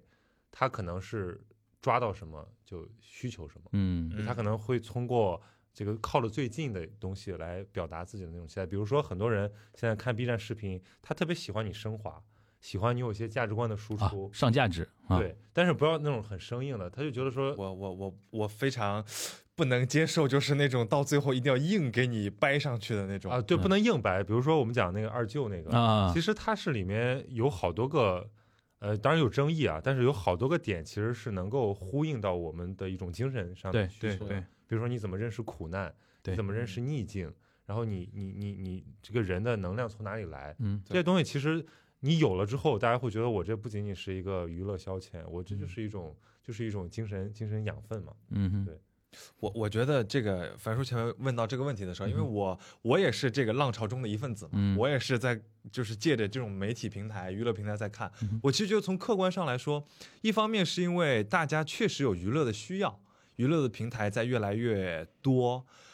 然后再一方面就是因为可能我觉得跟内卷也有关系，嗯哼，因为内卷是有竞争但没有增产嘛，所以大家都从这个物质上的不富裕，现在到了精神上的不安定。嗯哼，所以借着娱乐平台的茂盛，看到了里面的这些精神解药。谢谢。可能我觉得这个也是一个客观上的大势所趋吧。嗯，我我理解刚才曹宁那个意思，就是说现在碎片化的这种时代，大家已经把它已经是默认了，是一个前提。然后在这种碎片化的里边，尽量的找出一些，就是说贝壳的碎片，而不是垃圾的碎片，是是这个意思吧嗯对？对对，总结了很对吧？是是是，大概是这个意思吧？就是因为现在你现在没有办法了，就是不不可能像你一样还能过一个什么一周不看朋友圈、一个月不看朋友圈的那种日子，一正常人做不到嘛，我觉得也可以，也可以这个我吗也？觉得是可以的。我我那天是说想过这么一个问题，就是说，嗯比如我是一个有阅读习惯，并且认为读书是一哎，你个教点方法论，我们想我想听听 know how，你怎么做到一个月不看？是一个月吗？一个月啊，一个月不不看朋友微圈，博卸载了，把朋友圈关了，然后那你怎么跟外界保持联系呢？就是他是有不微信啊、是我要找你他只怎么是找关了你朋友圈那，你没没没有没有少找我，啊就但哦哦哦聊哦，就我朋友圈关掉了，哎对对，吧？我啊，我可以聊天，我可以看群聊嘛。哦哦，OK OK，然后就不刷小红书，也不刷 B 站，也不刷，就是就是，其实你有你你的信息来源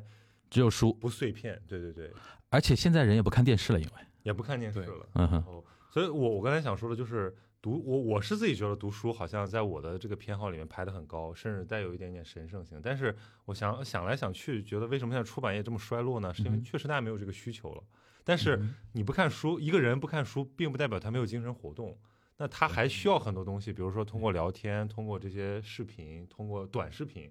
或者说通过这些阅这些碎片阅读来完成。那个东西也不能叫低级，只是说它各有利弊，有它因为媒介特性带来的一些特点。嗯哼。你比如说，你就是更碎，你知道了很多，但是你没有体系，然后你互相矛盾。就跟有人说什么《唐顿庄园》《权力的游戏》是当代的文学是一个意思嘛？就拍出来的是电视剧，但是它的表现的那种高度对就完全是文学高度对嘛。还有人说抖音就是诗嘛， 就是就是这这个年代流行的东西。 OK，行行行，那那那那几张呢？你你身为一个美食博主，因为我知道你内心还是很文青的啊，你平时让自己嗯在除了完成工作之外啊，啊完成拍摄，你比如说这次我们曹宁就非常佩服几张一点，就是国庆还要做还要拍备片对吧？ 存片还要备着的， 啊，专这个业自律性非常高的工。作嘛，工大家配合的，对这个跟团队。那你平时怎？么？你有危机感吗？就是说，因为我其实刚听他刚才讲啊，他说比如说啊，不看同行的东西，不是然后呢不是不看啊，就是尽量少不要看吧沉溺在就不要同陈行航的的哦那种陈航的东西。然后呢，然后他有很多自己的观点和那个想法，动那一一就动不动就老子嘛，对吧？ 就是你是有一种，你是有一种，比如说危机感嘛，就是要让自己保持那种海绵状态，一直在吸收你觉得好的东西。虽然你的输出的形式是美食的视频啊，嗯但是你平时应该也有在保持自己的那种输那个 input 这阅个读东西啊吧之类？对的吧也，有是有吧？也有。嗯因为我我这个人非常危机感很重，我、嗯我觉得啊，呃危机感很重是因为几方面，一方面是首先我这个工作，嗯哼，就是网红这个工作是一个非常跌宕起伏的工作，跌宕起伏，真的，因为你看，可能我就上是来各领风骚，我我两三个月那种感觉嘛。哎，对对啊对，你看，但是你不能领完风骚了，你不干了，你还是得干呐。对吧我可能上次来的时候，我们那时候流量涨得还挺好，嗯哼但是我们又经历了一段涨得很慢的过程，上次哦，对，那我们一一年多嘛，还对吧，要坚持做嘛。嗯哼，那还是要坚持做，那你要坚持做，你总听要到了痛苦的 感觉，总要想办法怎么突破，那就是只能找方法，嗯哼那就是不断的吸收。啊，而且我觉得，其实除了工作之外，啊、工作、交友种种的，它都是生活的方方嗯面面。但是我现在是觉得，人还是要给自己留时间和空间的，嗯哼，就是你要需要有时间停下来，嗯然后有需要有时间不断的去输入。我觉得阅读真的非常重要。嗯，呃，虽然刚才那个曹老师说，现在师，哎，你怎这么个瞬间就加了个老？因为因为我听下来，我觉得你这个太高深，然嗯后呢，我就是要尊称您二位都是我的老师，呃，没事儿，我你觉你得平时看什么呢？我什么都 看。，什么都看啊 对对对，我就是专业的嘛，可能一些美食类的书籍也会看，然后小说也看，然后一些呃其他的这种，像像向彪老师的，我之前刚看了他的那本，就是把自己作为方法，嗯，那本卖的特好， 那本卖的特好，那我我也我也看了，啊嗯哼，就是反正就是我觉得是什么书都要看一点儿，嗯就是方方面面都需要了解一些，嗯哼因为人嘛很无，就是我觉得人都是比较无知的，大家都， ，OK，我 觉得，我很无知啊。问问樊叔吧，啊反问一下，哎，反向输出一下啊。不是他真是劳模，因为他做那么多播客，做主播，做 OK 制作人，然后 OK 又又保持这么高的强度，要跟你这么多人聊天，而且哎，你不会有那种感觉吗？就他说那感觉，我感受特别明显，嗯哼就是你密集输出了一段时间之后，你会觉得我好空啊，我已经把自己嗯榨干了，我现在需要看点别的，或者说就是像一个缓缓，被被挤干的海绵，我要去重新吸水一样。嗯就是我哪怕看了这些东西跟我的接下来要做的输出完全没有关系，但这嗯个东西对我很重要。我我是这样的，就是我是到后面倒过来总结自己的方法论啊，有一个好有首先有一个技巧性的东西，就是我现在是聊天那个为主嘛，嗯我不像什么文化有限啊，或者说一些博物志啊，类似这种知识分享型，他要做很多的准备。嗯，我是聊天嘛，就是大家聊有天往来，对，而且我现在越来越像一个提问者。你像今天，其实你们刚刚才问我问我第一个问题，一般都是我先先入为主，哐哐哐哐 客气了夸夸 夸夸一一一通问一通问，然后让让那个那个是说先。把对方打晕。对，明明明是嘉宾，后来变成受访者吧，那种感觉的，那这是一个我的方法论上的一个东西，呃，而且其实因为你们都来我节目聊过嘛，就是我们其实更像一种直播状态的聊天，就没有着补，嗯这个东西没有着补，其实是我的一个做播客的一个偷懒的一个方法，剪起来就很好剪，嗯我现在剪就是当 BGM 放着，然后我再干我别的事儿，然后一听，哎，这边好像停顿有点长，或者这边好像有点有哦点有点尬了，然后我就去剪一刀，啊这这段剪掉，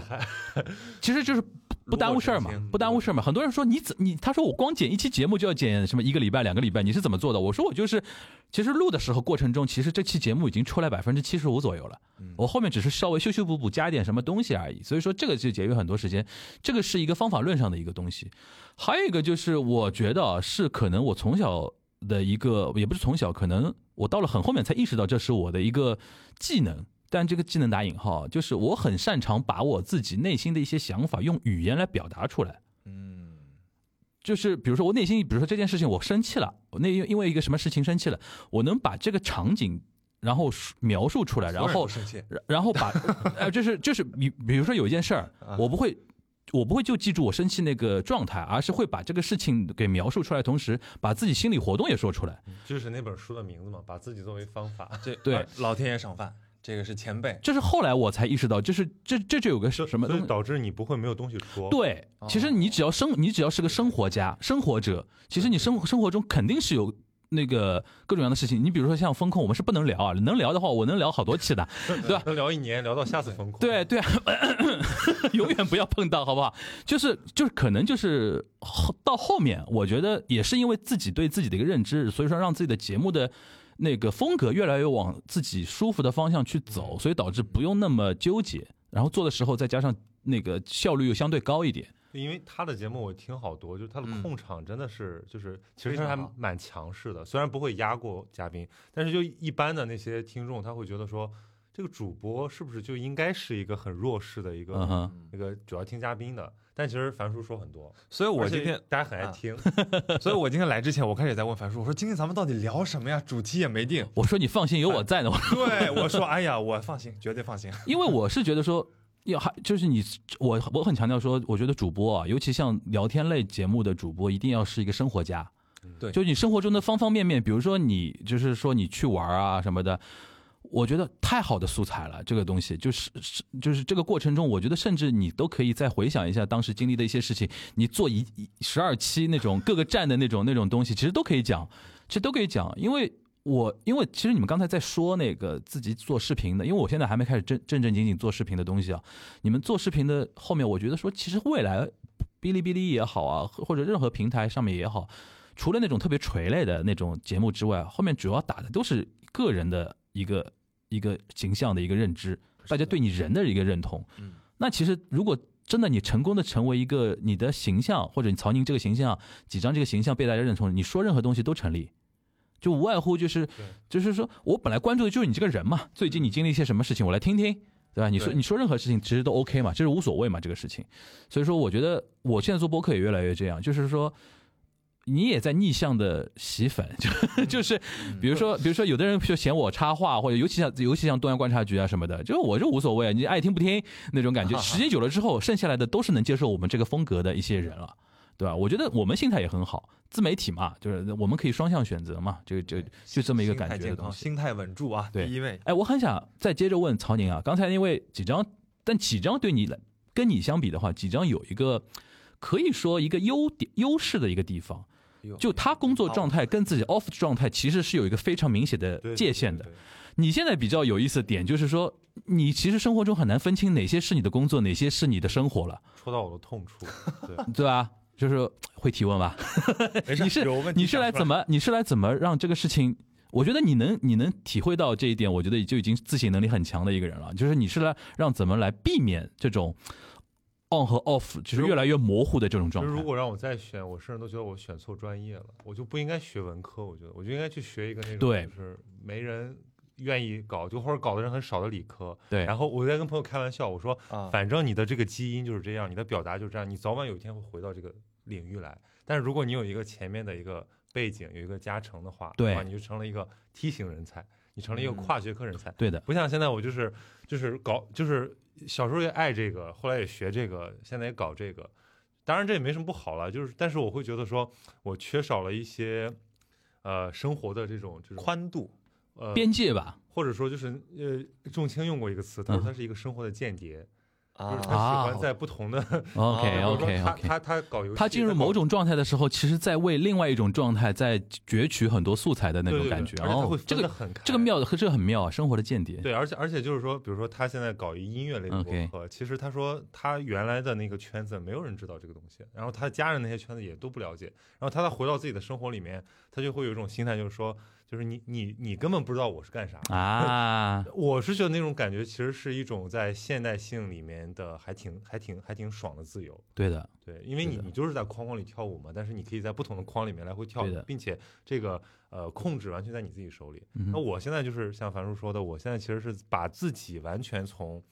自己的生活推到了前面去，就是对的我大概呃截取自己生活的百分之三十，然后把它变成内容。嗯啊，所以其实我的状态会很大的影响这个状态。比如说，如果我最近特别 down，我做了节目，无论我说多么有趣的话题，都会特别 down。对的，嗯所以我后来我就是疫情期间录了一点东西，我后来觉得不行不行，不行这个太丧了，这个会整体让你觉得你变成一个 emo 型博主，嗯所以我就说那我先出去这个散散心吧，呃，吸收一下能量，这个嗯哼看点儿风景，吃点好吃的，嗯回来开心了然后再录，嗯然哼后果然就回来录的人家你也去说做，美食博主吧？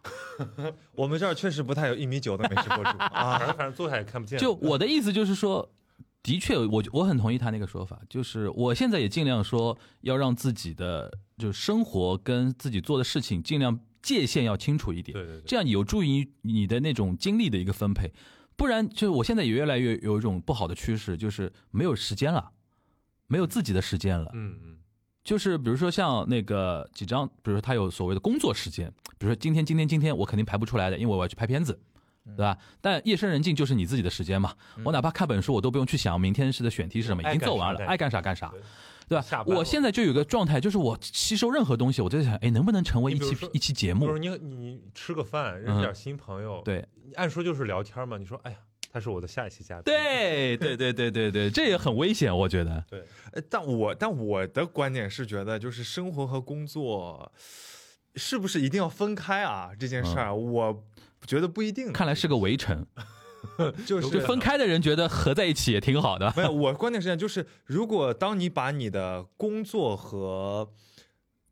呃，帮当你把你的工作和生活变成了一个主客体对立的时候，它势必就会一定有分或者是合的这个概念，只是因为我们都是沉浸在其中的，嗯所以当然我我还没到这个境界哈，讲不出这些话，但是呢，我现在的感觉是，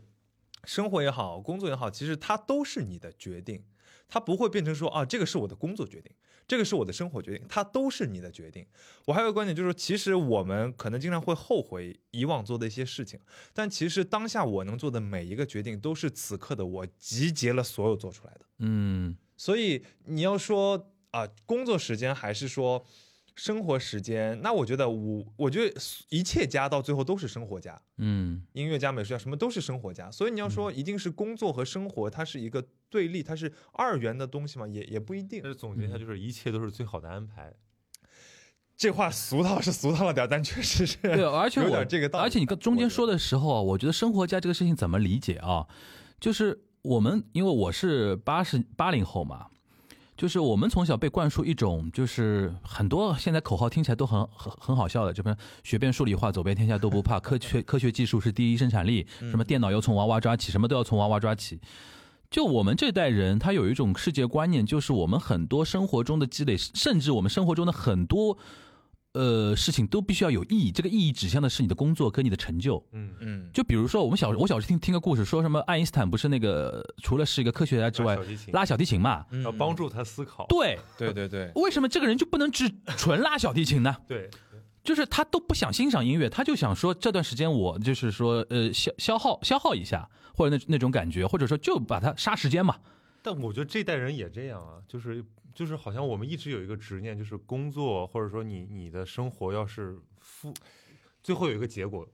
哎，这个话我就突然想到我他往前请了，我往前突然请了。嗯我突然想到我前两天看的一本书，就是那个呃《消费主义工作和新穷人》，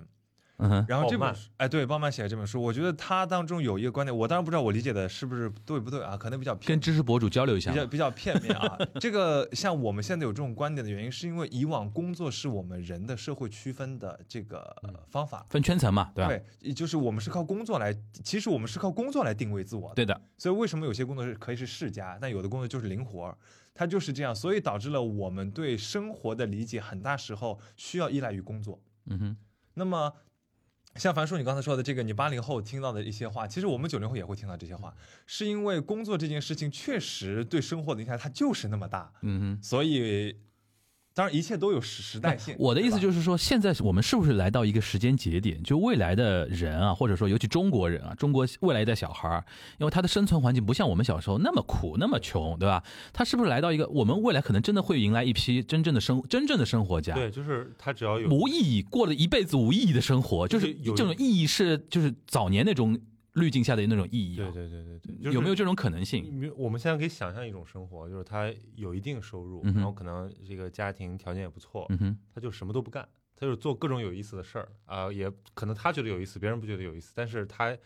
他很满足。嗯哼，那如果用一种比较传统的观点，会觉得这叫吊儿郎当，对吧？嗯哼这叫就是不务正业。嗯哼，可是呢，有什么问题？对就是现在现在年轻的网友就会问这个问题，就说如果吃苦是为了过上好生活，那么我们现在就说生活已经好了，我们为什么还要强调吃苦？呃，就还有一点啊，还有一点啊更极端的。前两前段时间我还看财经财经的一个某财经节目，嗯做了一个呃呃做了一个纪录片，一一个系列的纪录片。它的系呃纪录片的一个目的是采访所谓叫新人类，新人类里边有几集，比如说有个哥们儿他是玩潮鞋的。玩潮潮那个潮玩啊，玩这种东西的，哎，竟然最后指向的还是说他潮玩玩出了自己的一家公司，嗯就是我觉得那哥们儿其实你也你也错了，就是你就玩儿就行了嘛，这个事情为什么一定说我要集齐？后来采访那个男男生哦，他就是要证明给自己父母看是自己没在玩儿这个事情。嗯，我觉得你这不是忙了一圈就是很痛这苦不是吗？很典型的就是什么竞技，电子对竞技，对啊说最后一定要拿什么世界冠军，拿 对为国我争光，就这种东嗯西，我就不能玩个电子竞技吗？就我都不想要“竞技”两个字，我就杀时间就可以了。嗯当然可以，但是人。来，华东政法来说一不，说，没有，不是这个 跟不要不要不因为连上我复的旦母校，因为我因可为能不曾一经定是到复时候旦的说嘛，错了自由啊而无用的灵魂嘛，对吧？就是他们这种无用是一种大用，嗯我觉得你们这个无用是一种回归来根本。说说说说你啊，的我感说回来感。嗯这个事儿啊，就是什么问题来着？这个问题太难了，太大了，主要是我觉得呃，未来可不可能出现这么一批，就是樊叔你刚才说的，嗯，就是他就是玩乐，对对吧，那其实就是他甚至不像是追求无意义，他就没有追求这两个字。这两件事儿，第一件事儿就是会不会出现这样的人，嗯哼我觉得这样的人就是在消费主义下成长的孩子们嘛。那对吧？他们衣食无忧嗯的，对他们衣食无忧。 那他们的就是，其实就是你说的这个玩乐，我就是图个开心，他其实就是在完成一种审美。嗯哼，但是你说这个审美是哪来？其实很多时候可能是资本创造出来的审美，嗯嗯嗯嗯，这是一个事儿。那另外一件事情就是说，为什么呃吃苦这件事情似乎一直会被无限这个理论无限沿用？嗯哼，是因为我觉得我们这个社会里有无限的资本缠绕其中，那资本始终在始终在追求增长，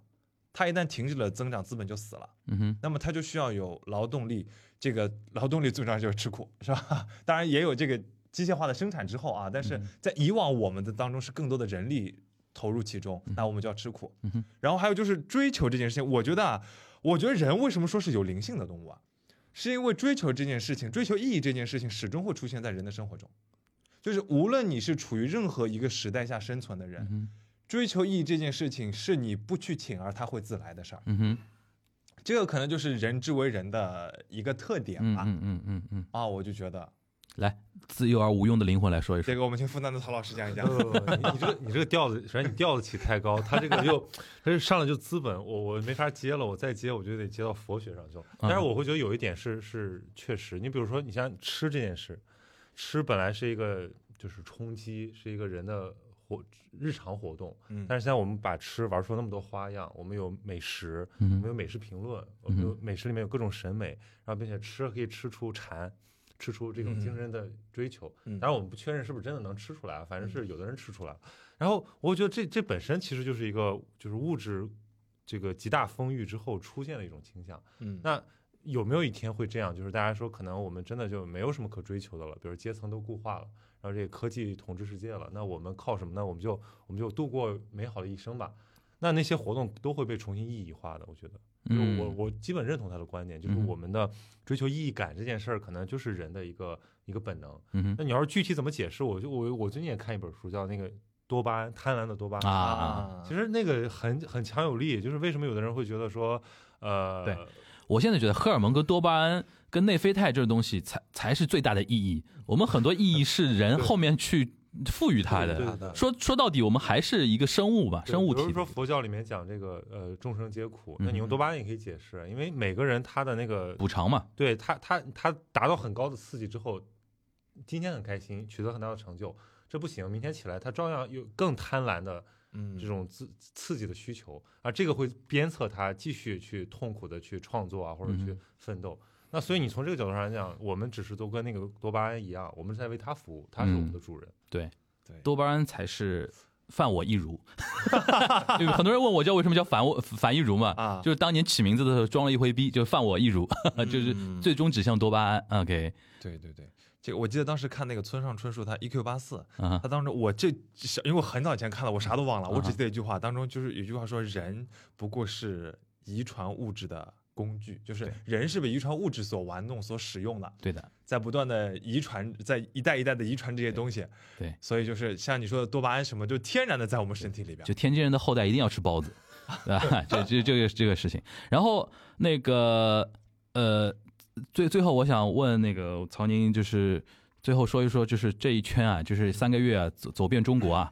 也没走遍中国啦，就是说一说，就是总总体的一个感总结一个总结。然后说总结之前，我说一个小段子啊，其实刚刚刚才录之前我就说，那天很有意思，就是呃，也应该可以讲，那天那个象征。就大内密谈的象征到上海来嘛，不是在我这边也录了，因为我早年一三年是听大内密谈才决定做自己锦湖端会议的嘛，然后我说我是老粉奔现，然后他那天来跟我跟沙老师打了个招呼之后，我们我跟他就去吃饭，然后就在我们附近，就是应该我们有去吃过嘛，就那个日本料理，呃日料日料店，然后我们那天也是坐外面嗯，我记得那天跟你吃的时候，我们也是坐外面对，就是吃着吃着呢，突然那因为那家店我很熟了，那个服务员悻悻的笑着，然后看走走向我，然后拿了一张纸条，你知道吧？我想我们那么熟了，你这个表情我有点觉得很奇怪，我就看那个纸条上写什么六个字，锦户端咸宁七，咸宁七是他的节目，哦，我一吓吓一跳，我说啊，我我想说啊，我说你看我们，呃你听我们节目吗？他说不是，他指了指边上那一桌一个小女生，因为那个边上我们那那一桌小女生听我跟象征在聊天，她以为是我跟曹宁，你知道吧？哦就他听出来锦湖端是我，然后边上那个男他他估计是曹宁，然后他就因为他估计听了我们那期串台，然后他就写锦户端，就是说跟咸宁七，然后给那他不好意思直接来问我，给了那个服务员问服务员说还是想打个招呼，哎，你先，你去，你你去，你去问帮我帮忙问一下。后来我还想，我还想问那个服务员，他有没有请我们来来一杯那种的 比较西式的那一套嘛，对吧？不是那天真的我在相那个相爷面前装了一回逼，你真知是道吧？真是抬咖了，真的是。对，相爷说，相爷说你这个不会是安排好的吧？ 对吧，然后然后然后特特好玩，但是我那天还挺感动的，就是真的是就是我们做做那个东西，说明真的有人认真在听的靠。靠你的声音把你辨识出来。，对对，然后我们今天这一期三个人声音其实也很接近啊，尤其你们两个声音到到时候就估计就是人家会问几张什么时候做自己的播客啊？没有，我觉得曹宁的那个声音比我更浑厚、更沉他 稳。刚才讲过嗯他被认出来了嘛，我我那次也有个很搞笑的事情，就是我在那个静安寺那个商场叫什么来着？啊，瑞欧百货。瑞欧百货，嗯如果百货它不是有一个那个扶梯嘛？对就是我每对次都不坐电梯，我走那个扶梯。对然后我有一天在跟朋友大声的抨击，就是某某什么就是性别话题嗯，哼哼就我就说了一些很真实的观点。我戴着口罩，嗯哼，这个时候突然前面有一个人就是头回过来了，偷过来啊，你是不是那谁是什么？嫌弃的谁是谁？然后我当时就 慌忙逃窜，我说慌忙逃窜 因为，因为我觉得我讲这个东西过于的就是尖锐了尖锐了，啊而且她是个是一个女生，我就嗯担心她要把我批判一番，然啊！后我就说我说嗨，我先走了，然后我就我就快步下了那个电梯，绕过她 就跑。啊，OK，就这种这种感觉就是。你戴着口罩，然后你在一个公共场合说点什么，然后你被认出来，但是你想，你这么一跑之后，那个女生以后多了一个都市传说， 曹宁这个人啊，在我跟你在讲曹在宁百这个货人店里面，在百货店里面大声抨击我女人啊，这个人一塌糊涂，我跟你说，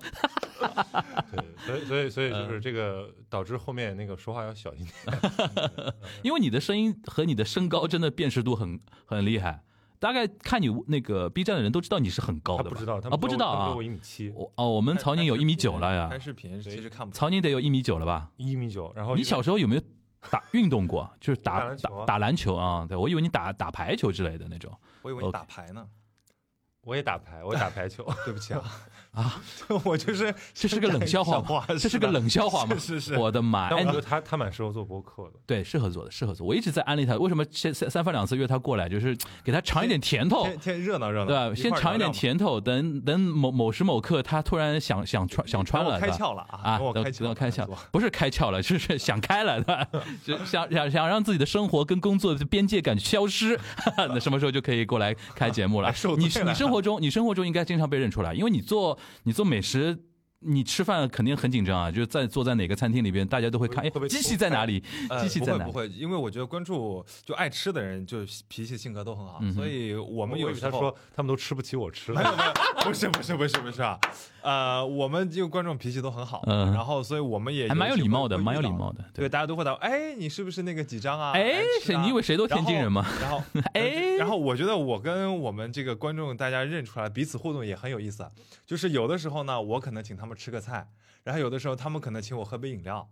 啊，我觉得这是一个非常可爱的互动。然后因 OK 为正好也在餐厅嘛，是吧？太美 OK 好了。对对，而且他的粉丝都是比较年轻一点的，嗯，对，，相对年轻一点的，跟但那都比较有活力。啊，但我比较羡慕的就是，因为美食博主他是给大家带来快乐的，大家看完你吃的赏心悦目之后，大家嗯总会觉得很、很很治愈。那我觉得知识去有时候给大家带来痛苦，对就是让你反思，啊你白活了。就是，所以我我现在比较抵触那种就是上来就灵魂拷问的啊我说别拷问了，人家那么累，就是上一天班刷个视 频拷问个头啊，就是你就你就哎你要是真的有本事来，就是启发大家，那是你的功德，对吧？你要没这个本事，你也不要给大家添堵，对吧？对，因为生活已经那么堵了。别给大家添堵，这句话太太道理了，太有哎道理了 OK，不要添堵这个事儿，可能就是近近乎于我们刚才问的那个话题，就以后不要任何事情都要让大家活得明明白白，现就在活着就很不容易现在很了。多播客有这种倾向嗯嘛，哼他就是要一定要把你搞得就是很沉痛才行。而且每个播客都要求你站队，嗯，很多问题一定要你站队对，就俄乌问题也要站队，像性别对立问题也要站队，对吧？李易峰问题也要站，这有什么好站队的？ 就反好像好就好像，而且嗯你夸的不够，你就是另外一方的立场的嗯人。现在就是逼着你要去表明自己的一些想法、立场啊什么的，就是很累嘛这个事情。但不管怎么说啊，反正今天那个是硬凑的一期啊，但是你看我刚刚瞄了一下，已经一百分钟聊聊聊聊出去了，哇哦，就是简简单大单制。作，大制作啊哎简简单单，对吧？然后这一期呢，我应该会放在那个国庆期间啊，因为后面几天，因为大家已经吃饱喝足，都聚好聚完了，对吧？嗯，然后呢，就是说在。我们帮大家找寻找寻人生的意义的这期节目， 就是结论就是不要追求任何意义，对吧？嗯就是那个你可能第二天就要不是上不班，要追求，啊就是随缘追求，对啊，不要硬追求。随缘啊，我们都不提追求，就随缘，过程什么样就什么样，对吧？然后大家稍微洗洗涮涮的，早点睡，然后明天要上班了， 离离二零二三年春节还大概还有一百天。 我那天看那个他们有什么摸鱼日历，嗯，那天看什么呃说离二零二三年春节大概还有一百五十几天，我说哎。我说，我感觉我二零二零年、二零二二年就过了个春节，怎么又到下一个春节了？ 因为我们是被封在春天嘛所以，我们是被掏空的 春天春节结束之后，我觉得我就没出过出过门。直接夏天，对，现在直接跟我说还有一百五十多天就到下一个春节，我有点不能接受啊。但不管怎么着吧，我觉得，呃，因为你已经全中国走了一段了嘛，嗯就是啊！你让我一句话总结，不是一句话总结，就是你还是要，你有没有这种感觉？就那天我其实评那个朋友圈评评论你嘛，嗯就含糊量严重不足对对严重不足嘛，就是你现在就出走一季，回过头来看看上海，你觉得有什么感慨没有？感慨就是走遍全中国还是上海好。真的假的？你是摸着良心讲的吗我？摸着良心讲，我摸着良心讲，我我回来就干了几件事儿，就是在家布置了一下，我嗯买了很多绿植，然后嗯把我的那个搬家之后的那些东西都没有没有没有怎么好好整理，嗯哼然后就在哦，你哦，你你六月的搬了对吧？呃没有之前搬的，但是之前因为就搬了啊疫疫情很丧，所以啊、其实就不想动。就没有打理生活的 OK，冲动 OK 然后现在呢，就是觉得哦，能有一个在上海这样的城市有一个你还挺舒服的地方住着，然后干一些自己喜欢的事情，就人生很美好。对我现在有这种感觉，我现在每天就会产生一种具体一点，你讲具体一点，就是你突然突然觉得上海美好在哪里就？是比如说啊，上你说上海没不好是，不是，你说上海这么样的这么样一个城市，就是我走在街上，你是住在汤臣一 品吗？ 那是很美好啊！这 就浦东我嘛，住浦东，我住浦，就哦是，汤臣一品啊，就是嗯，比如说我住浦东啊，就是已经是被就是鄙视链下游对吧？但是嗯我去，哎，怎么了？我浦东人民不服啊 因？为你有地，你 有地，啊对， 没有没有没比如有，说我我我去浦西赴约，因为我现在没有工作，所以我嗯不赶时间，我就坐一班公交车。嗯哼然后我在工作日的下午，坐跟一帮老头老太太坐着一公交车，就是从浦东，然后上桥，然后到杨浦，还是还不是到市区，嗯哼到杨浦。嗯哼，哎，这样说好像有一点，杨浦人民大家接受，受，大家接 受也对，对，就我不是到不是到市中心，不是到市中心。哎哎对，到杨浦然后我觉得区，就很幸福啊，就是你，因为这是你的家嘛，嗯哼，你在外面很美好，但你知道你只是一个过客，你只是看风光，然后你带着兴奋感嗯。但回到这个地方，你会觉得哦，这个是我熟悉的，然后一切都是我熟悉的，啊而且大家都。大家都很好，大家大家其实我觉得劫后余生的感觉没有变，只不过现在大家都已经就是漠然了，嗯然后大家会更珍惜一些嗯哼，很很细小的感动。嗯这个可能我觉得跟跟日本人的某种精神是不是可以呼应？就是你经历过一些起起伏伏之后，或者说你很强的不安之后，你可能反而能欣赏一些瞬时的美。对对对对对，我这现在觉个得我我回来之后，嗯我会看到，哎，我说这个天气变了，叶子落了，然嗯后一阵风刮过，然开后夕阳，我都会觉得哇，好美丽，开始进入某种物哀状态，对对吧这？个有点那个 意思。禅啊宗就说嘛，最美的景色在你家后院儿 OK，来有后有后院的那个几张来说一说，啊，我家里有后院的没有那后个院你没有后觉院只有前院儿啊你你现在比如说复工也几个月了嘛？你觉得上海对对回来了吗？有，因为上其实你他是能接触到，就是最敏感的那一端，就是餐厅的生意啊，或怎么怎么样啊那种感觉啊，其实很代表一些指指标的嘛。我说实话，这个疫情对餐饮业的打击真的很大，很大啊因为我收藏表里面好多餐厅都停业了，啊停 ，OK 这是我最直观的感受。 OK，然后呢，然后但是我觉得还是在向好的，然后去餐厅的人越来越多，然后新店也在不断的开，嗯因为我现在也刷到很多新店也在不断的开， 嗯所以希望大家就是吃好喝好， ，OK，最最朴实的祝愿。这里边我你突然你突然说到新店开，我就想到那个金宇澄老师那本《繁花》嘛，嗯他改编成舞台舞台剧嘛，然后他那本书里边也提到，然后舞台剧也着着重提到了，就是九九十年代非常火的，就街头巷尾放的一首歌，就《新鸳鸯蝴蝶梦》嘛，嗯，就是怎么说呢，就是他有那种呃那种怎么说呢，就是新的旧的，然后这样。过都是过客嘛对，来来往往都是过客，永远有新的人来，永远有老的人离开，或者老的人就彻底离开，也会有这种感觉。而且可能这就是上海，就是很生生不息。对嗯，，对，就是说呃因为一般我们觉得上海好像是个地域性还蛮强的东西，但其实你仔细看上海的地域性，它都已经融合了很多这种，就是就是应该叫国际性或者叫世界性的东西。嗯哼，就它总会把时髦的东西过来改成上海人喜欢的、可以流行的东西，对，然后再传播开来，对，然后慢慢的就就像层级岩一样，就留存在上海嗯这种对文化土对壤了。所以说今天我还蛮感动啊，曹宁说他对这个城市是有家的认同感啦啊，然后也落户了吗？还没有，竟然还没有落户，你看，这是我们上海人会问出来的问题，对吧？交金的情况、落户的情况、买房了吗？ 那种感觉，对吧？非常的现现实，非常实用现主义啊，非常现实。但是其实有的时候，这种现实你会让你觉得说，哎，家的感觉就体现在这种事啊对。现实是有安全感，对对对对。对对现实是有安全感。行，其实是是祝大家那个有一个最好的一个国庆节的一个尾声啊，这一期我们肯定会放在国庆节的尾声上啊，然后让大家有一个非常奇怪的一个心态迎接第二天的工 作啊， 到底要到底要卷还是要还是要摆烂还是要躺平，说不清楚的一种感觉啊。但今天我任务完成了，让让两位那个声音质很像的那个哔哩哔哩的 B 站主播认识了一下，那我们期待哪天那个几张能早点下场来做播客啊对对，当我们卷在 一起，你做第一期一定要到我这边来做个串台，好吧？好好好好好，那个这个所谓叫扶上马送一程 的危险发不忘言。恩情啊，危我险发言啊！行，那我们今天的节目就到这边，感谢曹宁，感谢几张来做客，啊我们下一期节目再见吧，拜拜好。的，拜好，拜，谢谢大家，拜拜。没有三分爱意在，怎惹七分相與害？愛戀一對字拆不開，舊愛一聲再見後，轉眼新歡走過來，愛新不愛舊還是愛。